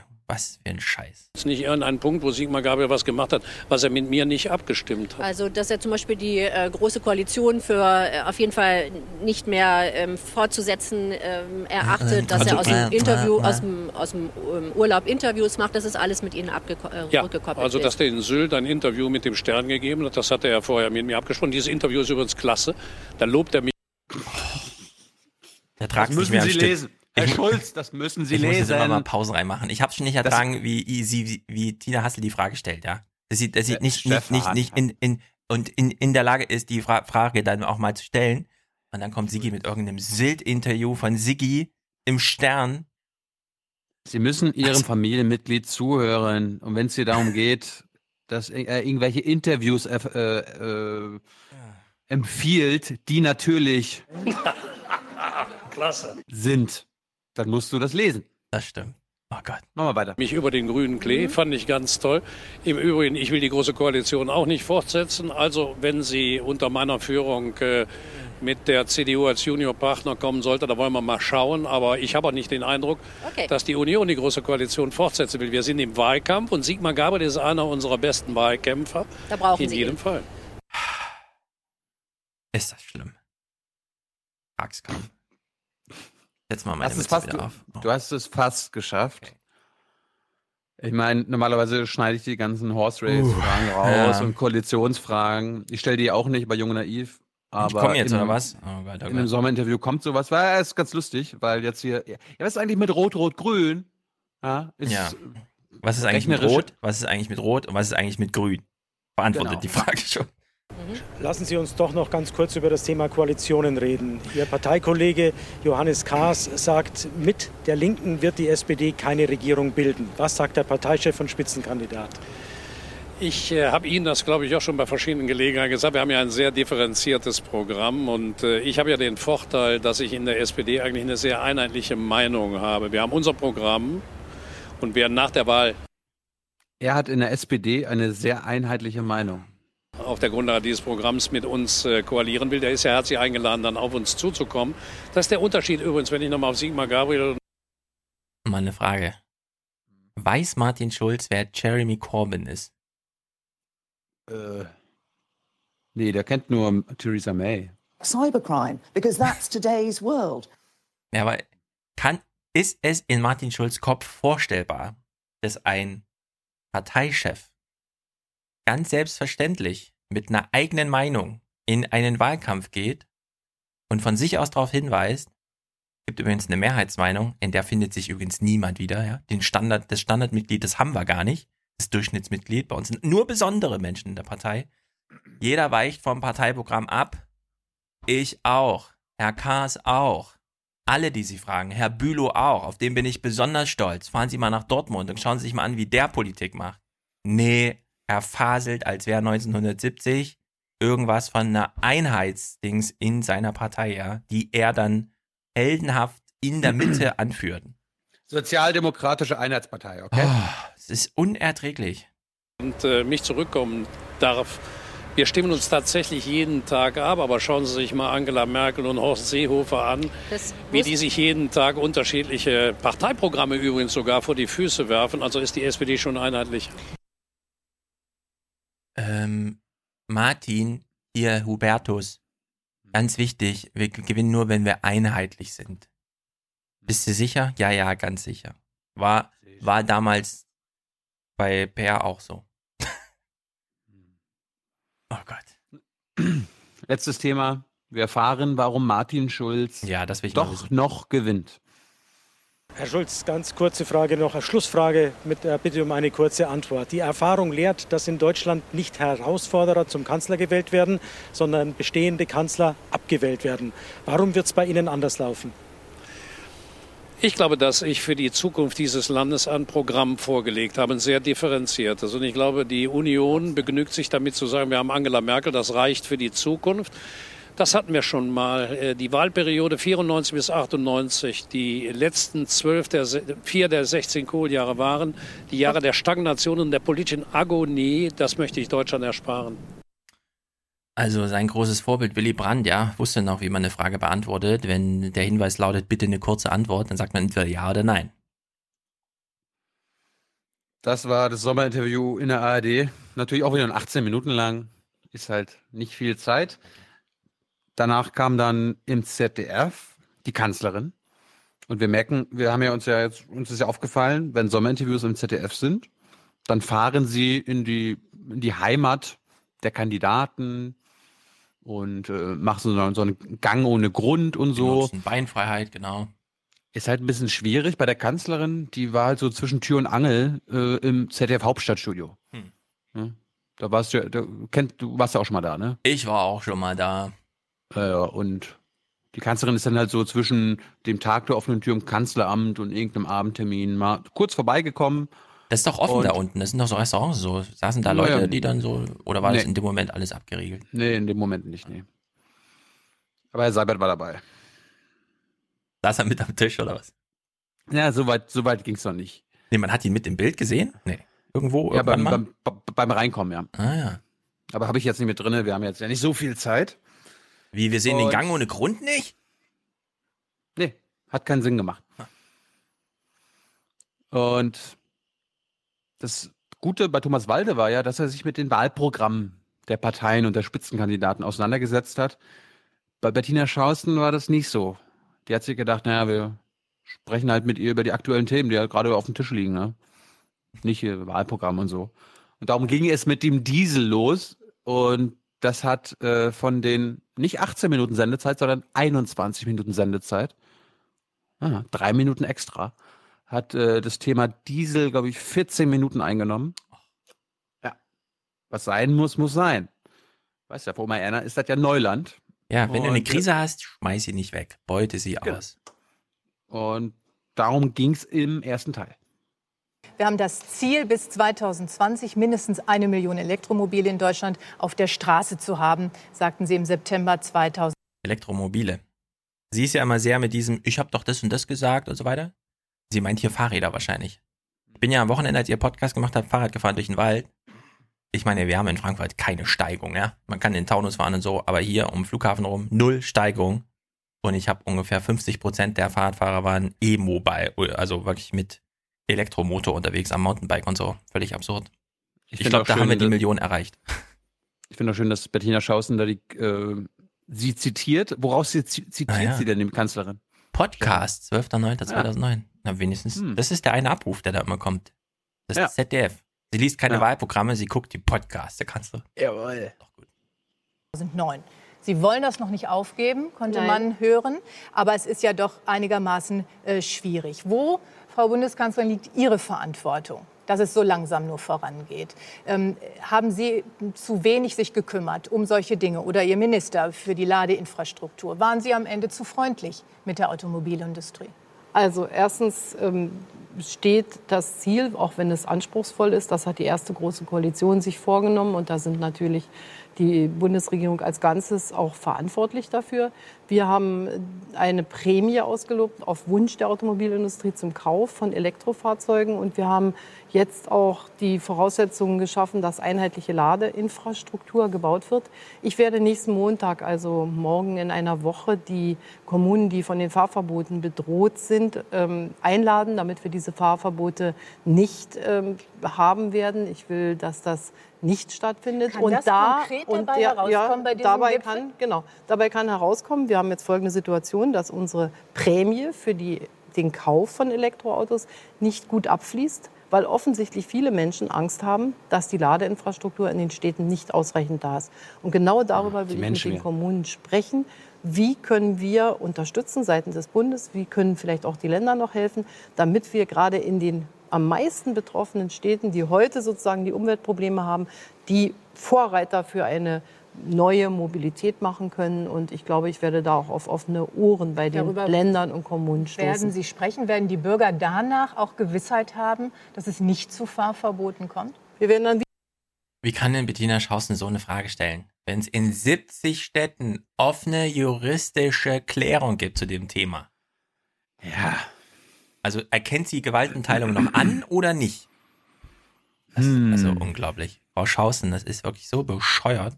wieder einen Schritt weiter sein. Wir müssen jetzt noch mal in den Arbeitsgruppen, die ja nach dem ersten Gipfel vereinbart wurden, schauen, welche Maßnahme bringt was. Es ist unbestritten, dass die Softwareanpassung nicht die notwendigen Dinge alleine bringen wird. Jetzt haben die Das ist unbestritten, ja? Sagt Merkel hier einfach so. Also Software reicht nicht. Das ist unbestritten, dass das Update nicht reicht. Und Schausen so, ah ja, ah ja. Automobilhersteller richtigerweise von allen politischen Parteien gefordert, Prämien angeboten für den Umtausch von Autos. Da wissen wir noch nicht, wie das angenommen wird. Und dann haben wir einen gemeinsamen Fonds von Automobilindustrie und äh, Politik, der soll dafür sorgen, dass die Verkehrsinfrastruktur in den betroffenen Städten moderner ist, dass man auch äh, vernünftige Angebote macht. Braucht Aber ich es will auch noch technische einen Nachrüstung? Punkt, nur noch, Braucht es auch technische Nachrüstung? nur noch einen Punkt, komme ich gleich drauf. Ähm, Sie haben gefragt, waren wir zu nachsichtig mit der Automobilindustrie? Und an einer Stelle muss ich sagen, natürlich Nein, ist da nein. Vertrauen verloren gegangen, dass man die Abgastests so ausgenutzt hat, äh, zum Teil, dass äh, ganz andere reale Bedingungen eingetreten sind, als das auf den Tests war. Das war nicht in Ordnung. Und deshalb gibt es ab 1. war nicht in September auch neue, der Realität sehr viel angemessenere Tests und ähm, Braucht es braucht technische es technische Nachrüstung. Da gibt es unterschiedliche Meinungen dazu. Die, wir Ja. müssen aufpassen, Hm. dass wir jetzt nicht in alte Technologie zu viel Nachrüstung stecken, sondern uns viel mehr damit beschäftigen, wie möglichst viele Menschen neue, moderne Dieselautos bekommen. Und ich will ausdrücklich sagen, den Diesel wird es noch viele, viele Jahre geben, genauso wie den Verbrennungsmotor. Schön. Also, das ist mir wirklich doof. Alles. Wieso fragt Frau Schausten nicht nach irgendwelchen, sie trifft die Kommunen? Ich meine, Stuttgart okay, ja, aber werden jetzt wirklich da 70 Kommunen irgendwie mit Merkel zusammensitzen und über alte und neue Dieselautos sprechen? Oder wird es da mal um die Frage gehen, wie finanzieren wir und zwar welche neuen Mobilitätskonzepte in Städten? Hm. Ähm, sehr gute Frage. Das darf ich immer nicht sagen, dass die Frage gut ist. Merkel auch immer mit ihrem, ja, die Leute, die vertrauen noch nicht so ganz in die Ladestation und so weiter. Ich meine, sie kennt doch die Statistik. Leute, die in ihr Auto steigen, fahren im Schnitt am Tag 16 Kilometer oder so. Mal kurz zum Einkaufen, mal kurz hier in den Freizeitpark, mal kurz auf dem Parkplatz in den Wald oder so. Keiner hat da Sorgen, dass das Auto dann, wenn man es am nächsten Tag wieder braucht, äh, irgendwie leer gefahren wird, weil nach 16 Kilometern ist das Auto leer und es braucht drei Tage zum Aufladen oder was. Also davon sind wir doch. Ich meine, wie können wir denn auf der einen Seite so einen mega Tesla-Hype haben und dann auf der anderen Seite eine Merkel, die unwidersprochen sagt, oh, die Leute vertrauen dem noch nicht so ganz. Und Schausen so, ja, ja, genau, hm, haben sie auch in ihrem Podcast gesagt, ne? Sehe ich nicht. Gut. Wir erfahren jetzt, warum der Diesel eine Brückentechnologie. ist. Und wir hören jetzt zwei Ausschnitte. Einmal den vom Sonntag und dann einen aus dem, nicht Podcast der Kanzlerin von 2009, sondern einen Ausschnitt, den ich bei CDU TV von 2009 gefunden habe. Sie sich lieber nicht auf eine Nein. Jahreszahl. Sie se- sehen es nur noch als Brückentechnologie, aber Sie legen sich nicht auf eine Jahreszahl fest. Nun sagt Herr Seehofer an diesem Wochenende, ähm, er geht nicht in eine Koalition mit einem klaren Ja zum Verbrennungsmotor. Er hätte das auch mit Ihnen ja schon äh, geklärt. Sind Sie da jetzt umgefallen? Denn Sie sehen ja ein Ende des Verbrennungsmotors. Ähm, was ist jetzt Ihre Position? Es ist nicht mehr klar. Doch, es ist, glaube ich, schon klar, aber ich werde es gerne noch mal sagen. Ich habe von einer Brückentechnologie gesprochen und diese Brückentechnologie werden wir nicht Jahre brauchen, sondern ich würde sagen Jahrzehnte. Wir haben immer mitgearbeitet an der Entwicklung auch neuer Kernkraftwerke, die noch sicherer sind. Diese werden jetzt zum Teil in Europa schon gebaut. Und meine Sorge ist, wenn wir das nicht als Brückentechnologie, ich will das nicht für ewig, aber ich glaube, wir brauchen es noch für eine bestimmte Zeit, wenn wir es nicht als Brückentechnologie auch für unser Land nutzen.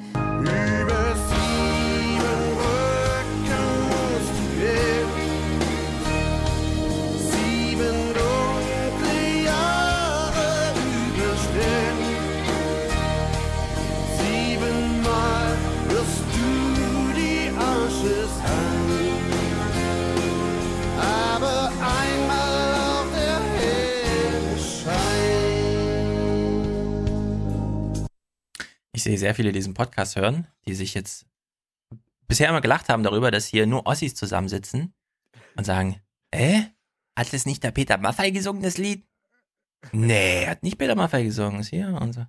Die Ossis waren's. Karat. Dieser Thüringer CDU-Chef, den wir eben schon wieder gesehen haben, der küsst Merkel immer die ganze Zeit. Auf der Bühne zur Begrüßung. Ich glaube, das ist der Einzige, der Merkel immer abknutscht die ganze Zeit. Ja, ja. Mal drauf achten. Aber Bettina Schausen hat das ja nicht auf sich sitzen lassen. Hier diese Ausrede mit Brückentechnologie, ne? Brückentechnologie. Eigentlich ist das ja eine Krückentechnologie. Ist eine Brückentechnologie, weil wir damit über die Brücken fahren. Ah, ach so. Gut, wir hören mal weiter zu. Dann müssen wir aber gleichzeitig den Umstieg auf die moderne Elektromobilität oder Wasserstoffzelle finden, also technologieoffen. Und das ist unbestritten, dass das die Zukunft sein Aber wird. am Ende ich steht kann das aus für den Verbrennungsmotor, sagen Sie nach wie vor. Ja, selbstverständlich. Wir wollen am Ende dieses Jahrhunderts, das haben wir alle miteinander in den Klimaabkommen vereinbart, ein Jahrhundert ohne größere CO2-Emissionen haben. Und die Industriestaaten müssen sich dem in besonderer Weise verpflichten. Und das bedeutet automatisch, dass auch der Verbrennungsmotor dann nicht die Antriebstechnologie sein wird. Aber wir sind im Jahre 2017 und deshalb müssen wir den Menschen sagen, dass wir noch viele Jahre Verbrennungsmotoren brauchen und dass es auch falsch wäre, jetzt eine konkrete Jahreszahl festzulegen. Da ist er.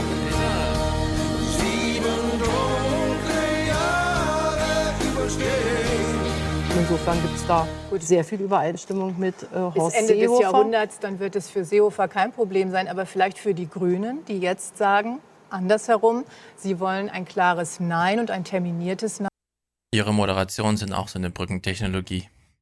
Nein zum Verbrennungsmotor, sonst könnten Sie sich nicht vorstellen, in eine Koalition zu gehen. Nehmen Sie das ernst? Ich nehme alles ernst, was die Mitbewerber sagen, aber Mein Merkel ist jetzt zwölf Jahre im Amt. Wie kann man sie denn noch fragen, nehmen Sie das ernst? Da weiß man doch genau, wie sie reagiert. Das sind wirklich solche Deppen da. Unglaublich, Frau Schausten. Ich fand Thomas Walde besser. Kein ich meine, für Schwarz-Grün. aber ich meine, jetzt kämpfen wir nicht um Koalitionen. Ich halte auch nichts davon, jetzt jeden Tag zu sagen, was man in den Koalitionsvereinbarungen einbringen wird. Jeder von uns hat seine Regierungsprogramme. Und wir von der Union sagen ganz deutlich, es hat keinen Sinn, jetzt die Menschen zu verunsichern. Mhm. Wir brauchen den Dieselmotor übrigens, um unsere Klimaschutzziele einzuhalten. Und deshalb brauchen wir moderne, umweltfreundliche Dieselfahrzeuge. Siebenmal wirst du die Asche sein.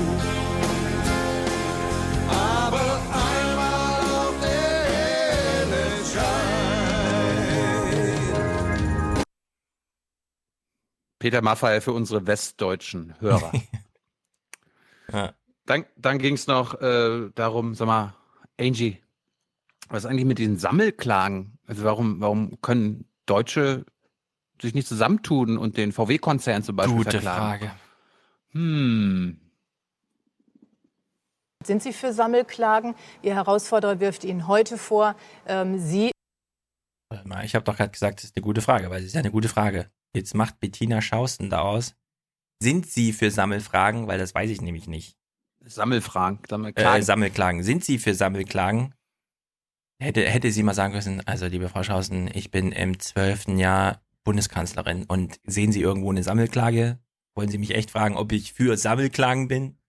Wie dumm sind Sie denn? Also wirklich.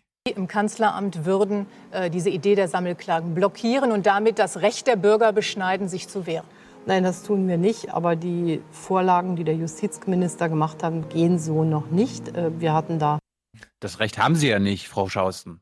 Ja, da kann ich Ihnen ja so nicht vorenthalten. sehr klar gesagt, an welchen Stellen wir Nachbesserungen erwarten. dafür? Im Grundsatz ja, aber es muss vernünftig ausgestaltet sein. Wir haben solche Sammelklagen schon im Bereich des Kapitalmarktes und das kann man adäquat auf die Fragen auch der Kunden von Autos überführen. Aber der Justizminister hat hier einen anderen Ansatz gewählt, jedenfalls in einigen Teilen. Und darüber gab es Debatten.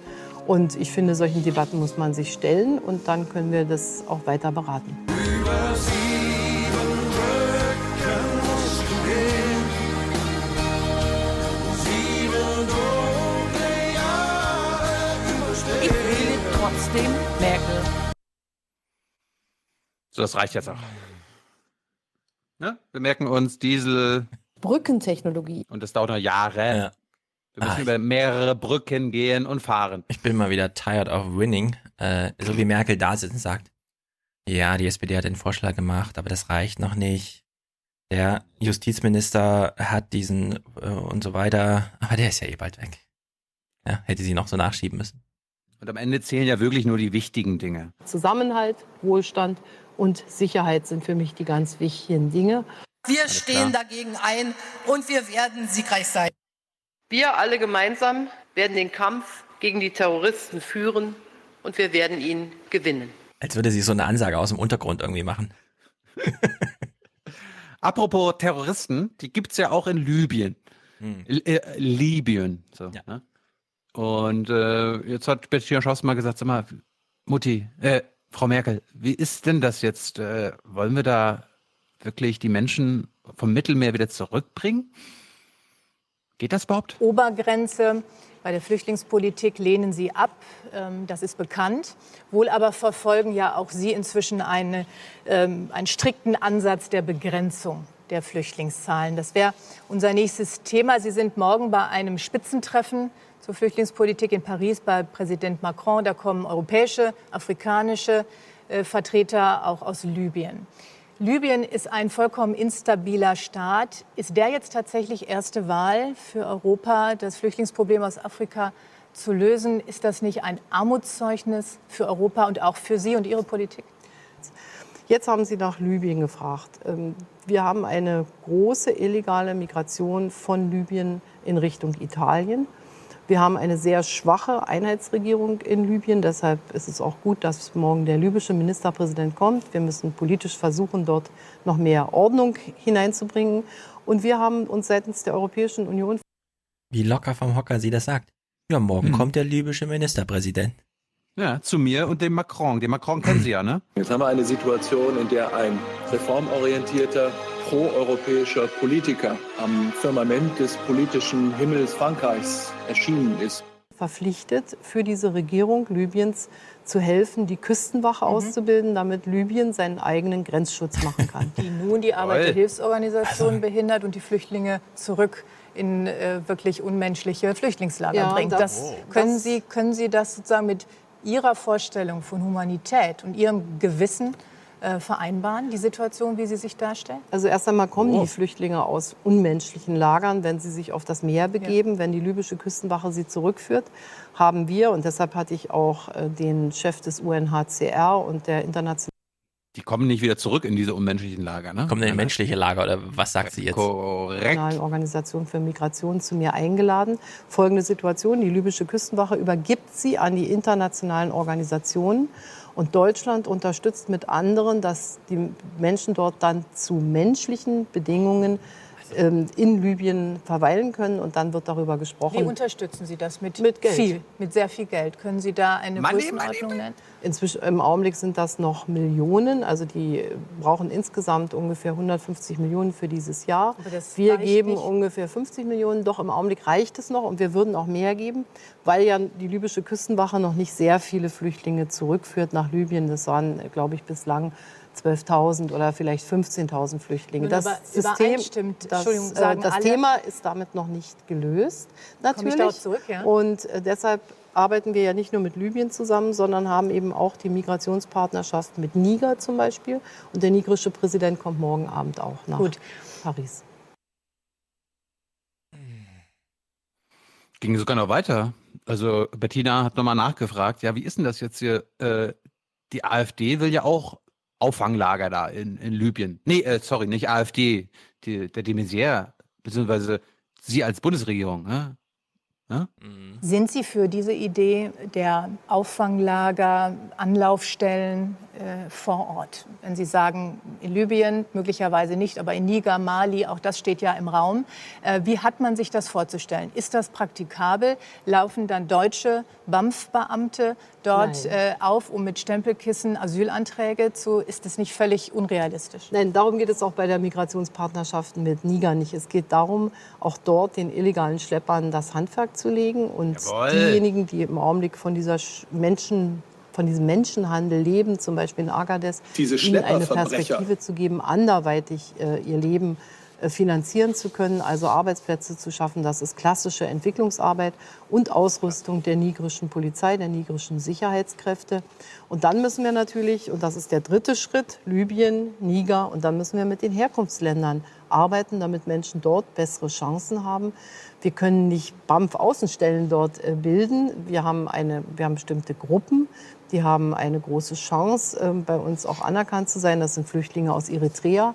Aber auch da müssen wir zum Beispiel Äthiopien helfen, damit die in Heimatnähe besser aufgehoben und auch Jedenfalls untergebracht sind. redet man da über einen langen Zeitraum. Das ist keine kurzfristige Das ist eine Lösung. komplizierte Aufgabe, die wir ja auch durch unsere Partnerschaft mit Afrika in den G20-Prozess mit hineingegeben haben.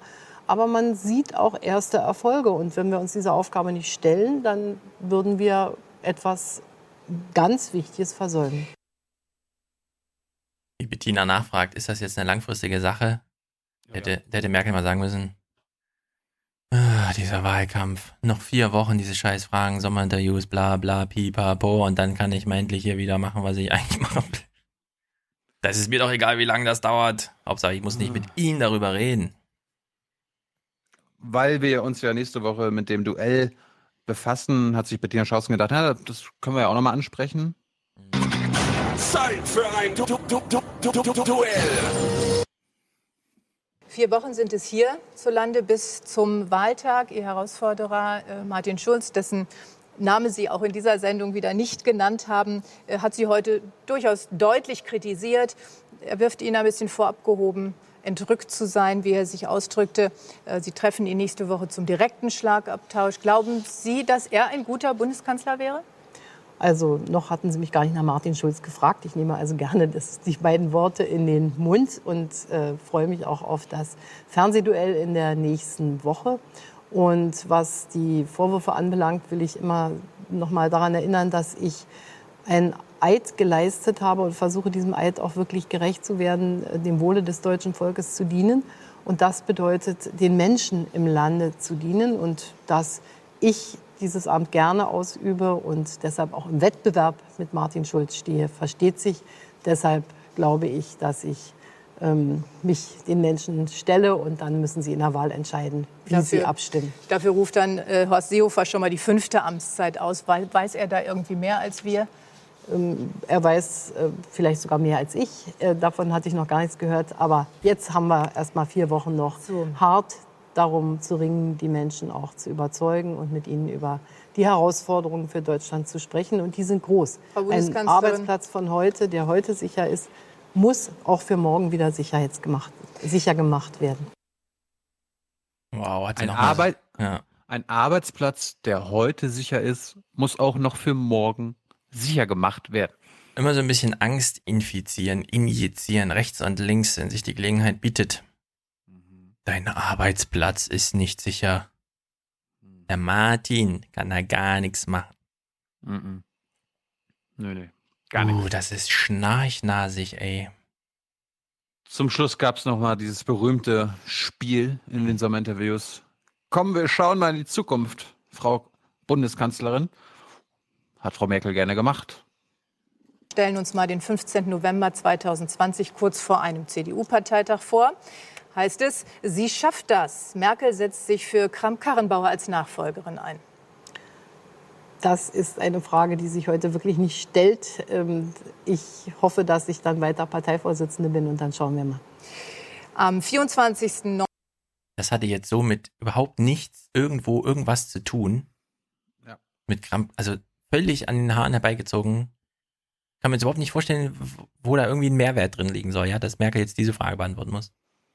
9.2017, da ist ja auch am Wahltag ein Volksentscheid hier in Berlin. Merkel sagt Ja zu Tegel, Altberliner Flughafen soll offen bleiben. Die Rechtssituation ist eine andere und äh, deshalb ähm, wird es diese Schlagzeile nicht geben. Es nicht geben. Und schließlich 1.4.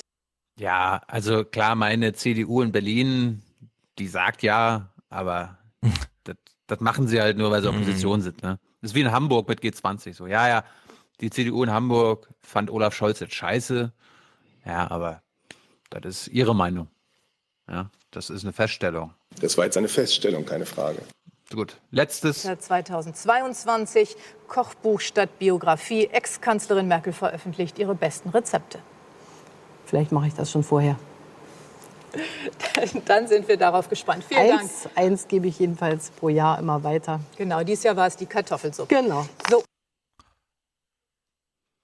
Schön. Die Kartoffelsuppe. Kann ich mir die, kann ich mir die irgendwo runterladen? Liebe Hörer, wenn ihr wisst, wie, wo ich das Rezept für die Kartoffelsuppe von Ja, der Kartoffelsuppe. Bundeskanzlerin finde, dann möchte ich das gerne haben. Oh Mann.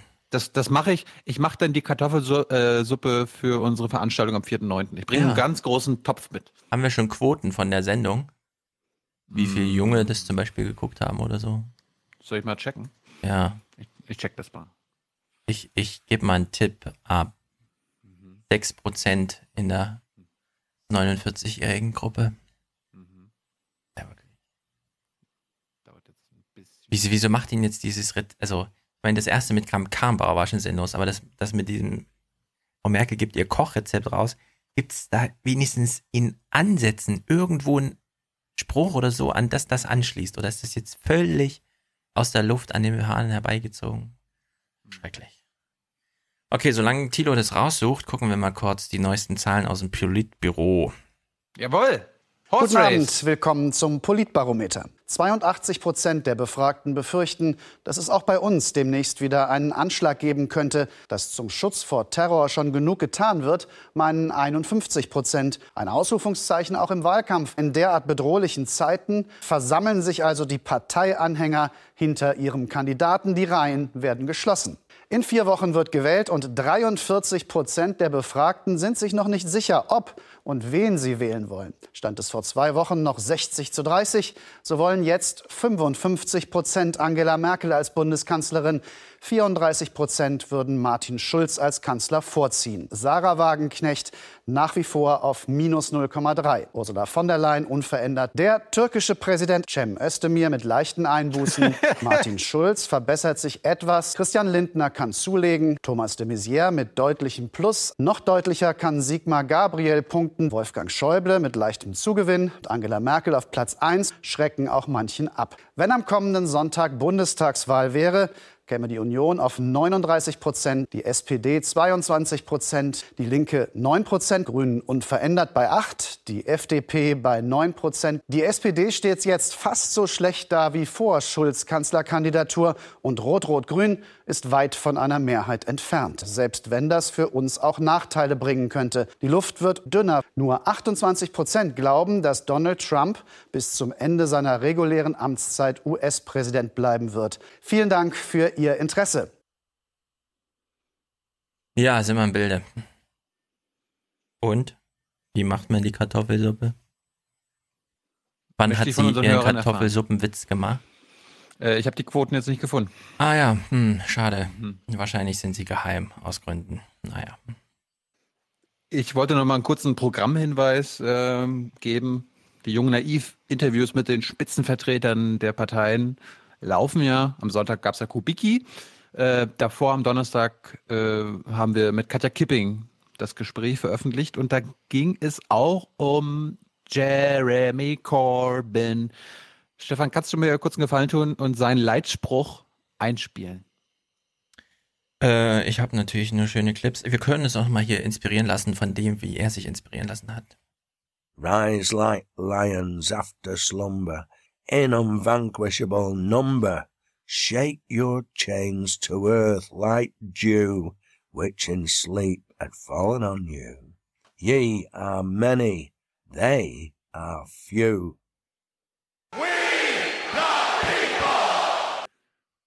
Und ich wollte von Katja Kipping mal wissen, warum lässt man sich von sowas nicht inspirieren? Und du hast das, du hast das Gespräch ja noch nicht gesehen, darum wirst du jetzt spontan reagieren können auf die mh, Ausflüchte, äh, auf die Antwort von Katja Kipping, warum sie das, was Jeremy Corbyn da vollzieht, nicht so übernehmen können. Aber so ist die Situation noch nicht und deswegen kannst du es nicht eins zu eins ähm, übertragen. Aber sind da in einem gewissen Austausch. Zum Beispiel waren auch enge Mitarbeiter von mir eine Woche da, haben die Kampagne von Bernie Sanders sich angeschaut. Wir haben, ich habe mich persönlich mit Paul Mason getroffen, der ja nicht nur tolle Bücher schreibt, sondern auch die Corbyn-Kampagne mit nah begleitet hat. Mhm. Irgendwie eine Sache, die mir, die mir aufgefallen ist, irgendwie bei eurem letzten Wahlparteitag oder Programmparteitag, habt ihr so Schilder hochgehalten für alle. Ja, und ist mir so, oh, das ist so doof. Corbyn hat es genau andersrum gemacht. Die haben, der hat es gemacht for the many, not the few. Das ist, das ist ein Unterschied, das ist ein großer Unterschied. Ja, das ist ein großer Unterschied, aber die Auseinandersetzung ist eine andere. Ähm, also, wenn was, du für alle, da können ja auch alle, da können ja alle Parteien dasselbe sagen. Die CDU sagt auch, wir machen das für alle. Nee, sagt sie nicht. Ich kann den Unterschied erklären. Also die, das ist halt die Übersetzung vom Englischen zum Deutschen funktioniert halt in der Assoziation nicht ähm, eins zu eins. Wenn du in Deutschland sagst, für die Mehrheit, oder, also wenn du die, die vielen, okay, das ist was, aber in Deutschland für die Mehrheit, nicht für die Minderheit, wenn du es so übersetzt, hättest du sofort einen Diskurs, die weiße deutsche Mehrheitsgesellschaft gegen die queeren, die bunten sozusagen Minderheiten. Und das ist ja, und dieses für alle ist finde ich sagen, der zentrale Unterschied zwischen rechts und links. Weil es gibt auch Rechtspopulisten, die sagen, ja, von mir aus soll es den Leuten besser gehen, aber immer nur den Bio-Deutschen. Und bei uns ist halt der Unterschied, wir wollen das alle, die hier leben. Und das unsere Aufgabe jetzt nicht ist, die Einkommenssituation von Millionären zu verbessern. Ich denke, das haben wir in unserem Programm, in allen unseren Reden sehr deutlich gemacht. Das ist auch keine sozusagen Sache, wo wir irgendwie in der Verdacht stehen würden, dass wir uns jetzt darum kümmern, die Einkommenssituation der Millionäre zu verbessern. Aber wie gesagt, weil im Deutschen halt dieses Mehrheitsminderheiten sofort ähm, sozusagen auch in eine rassistische Ecke kippen kann, kannst du es nicht so eins zu eins übernehmen, die Corbyn, den Corbyn-Slogan. Ich meine, irgendwie so für die vielen, nicht die wenigen. Ich meine, es gibt ja hier die reichsten 0,5 Prozent in Deutschland besitzen zu Der Rest kann man sich dann angucken. Ja, also ihre Mitarbeiter waren irgendwie bei Sanders und haben sich mit Mason getroffen und Corbyn angeguckt und dann haben sie festgestellt, nee, wir können auf keinen Fall den Spruch machen, den äh, Corbyn gemacht hat, als er sagte, for the white majority, das, das wäre blöd, wenn wir das jetzt machen, ja. Hm. Der Wahlkampf wird nicht besser, wenn man sich den anguckt. Schlimm ist das. Naja, gut, dann brechen wir das hier mal ab. Ist ja trostlos. Trostlos. Mhm, Freitag mhm. müssen wir dann mal was anderes Nachvollziehbar. Ja. Ach ja, Freitag können wir ja mal Wochenrückblick diese Woche machen, weil Dienstag kommen wir ja da nicht dazu. Wochenrückblick auf was? Ja, auf diese Woche. Sonst würden wir den ja Dienstag machen. Also den typischen Nachrichtenrückblick. Den machen wir einfach Freitag. Mal gucken, was diese Woche noch so passiert. Okay, Leute. Haut rein. Geht auf iTunes, bewertet diesen Podcast positiv. Ähm, Jung und Naiv meinetwegen auch. Wir brauchen für Folge 231 noch Unterstützer, Produzenten. Ab 42 Euro werdet ihr das. Oder Präsentatoren. Das werdet ihr mit 231 Euro. Und für Folge 232, die wir nächsten Montag schon abends im Basecamp aufzeichnen werden, aber auch live ausstrahlen werden, mit Stefan Schulz, Georg Ressle, mir und der schlauesten Frau Deutschlands, Mhm. die, wir, die wir heute auch schon in einem deiner Clips gesehen haben. Mhm. Aber du hast, du weißt ja nicht wer. Einer meiner Clips. In den Nachrichten oder was? Ja. Tja, lass dich überraschen. Und ja, seid dabei. Dafür brauchen wir auf jeden Fall Präsentatoren. Das wäre das wär natürlich schade, wenn wir für Folge 232 mit euch zusammen keine Präsentatoren haben. Ja, einen haben wir Weil schon. Wir, Aber- einen haben wir schon. Ja, einen. Aber wir, wir, brauchen noch, wir brauchen noch mehr, weil wir wollen ja hier zusammenschreien. I mean, who are we? We're the 1%. We're the 1%. We're the 1%. Genau, gesellt euch zu Dirk. Wer ist denn jetzt die schlauste Frau Deutschlands? Ursula von der Leyen? Ähm, sehr gute Frage. Das darf ich immer nicht sagen, dass die Frage gut ist. Marietta Slomka? Ja, das äh, war, jetzt so eine, war jetzt so eine Kabarettfrage. Diana Zimmermann? Nö. Thomas de Maizière eigentlich eine Frau? Nein. Na gut. Es ist nicht die Kanzlerin. Aha. Ah, Kann ich schon mal sagen. Ja. Okay, dann Haben lassen wir wir uns ein alle überraschen. Haben wir ein Outro? Outro ist Musik von Matthias. zur Nachahmung empfohlen. Okay. Haut rein. Ich weiß, ich weiß von nichts. Halt ein Outro. Äh, sagen wir mal so, es ist das beste Lied der Welt. Lass dich überraschen. Ja, das, das beste Lied ist ja das hier. Hm, Das ist es nicht. Nee, das ist es nicht. Wir haben, eh, also Matthias hat uns ein Outro gebaut und das hören wir. Okay, Leute, bis Out- dann. Outros bauen, Clips bauen, das. Das ist gut für unser Land. So eine Haltung. Jawohl. Tschüss. Bye bye. Good night and good luck. Die ihr Herz über die Hürde werfen.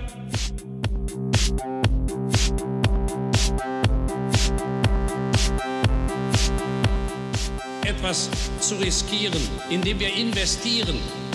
Kräfte zu zivilisieren. Mit uns engagieren. Lasst uns alle Kräfte mobilisieren. Mit uns. Mit uns. Mit uns. Mit uns. Und über den besten Weg dahin diskutieren. Familie, die wir stärken wollen. Weltweite Abrüstung. Die wir stärken wollen. Den Einzelnen und die, die wollen. Die gesamte Führungsriege. Die wir stärken wollen. Mit uns. Mit uns. Mit uns. Mit uns.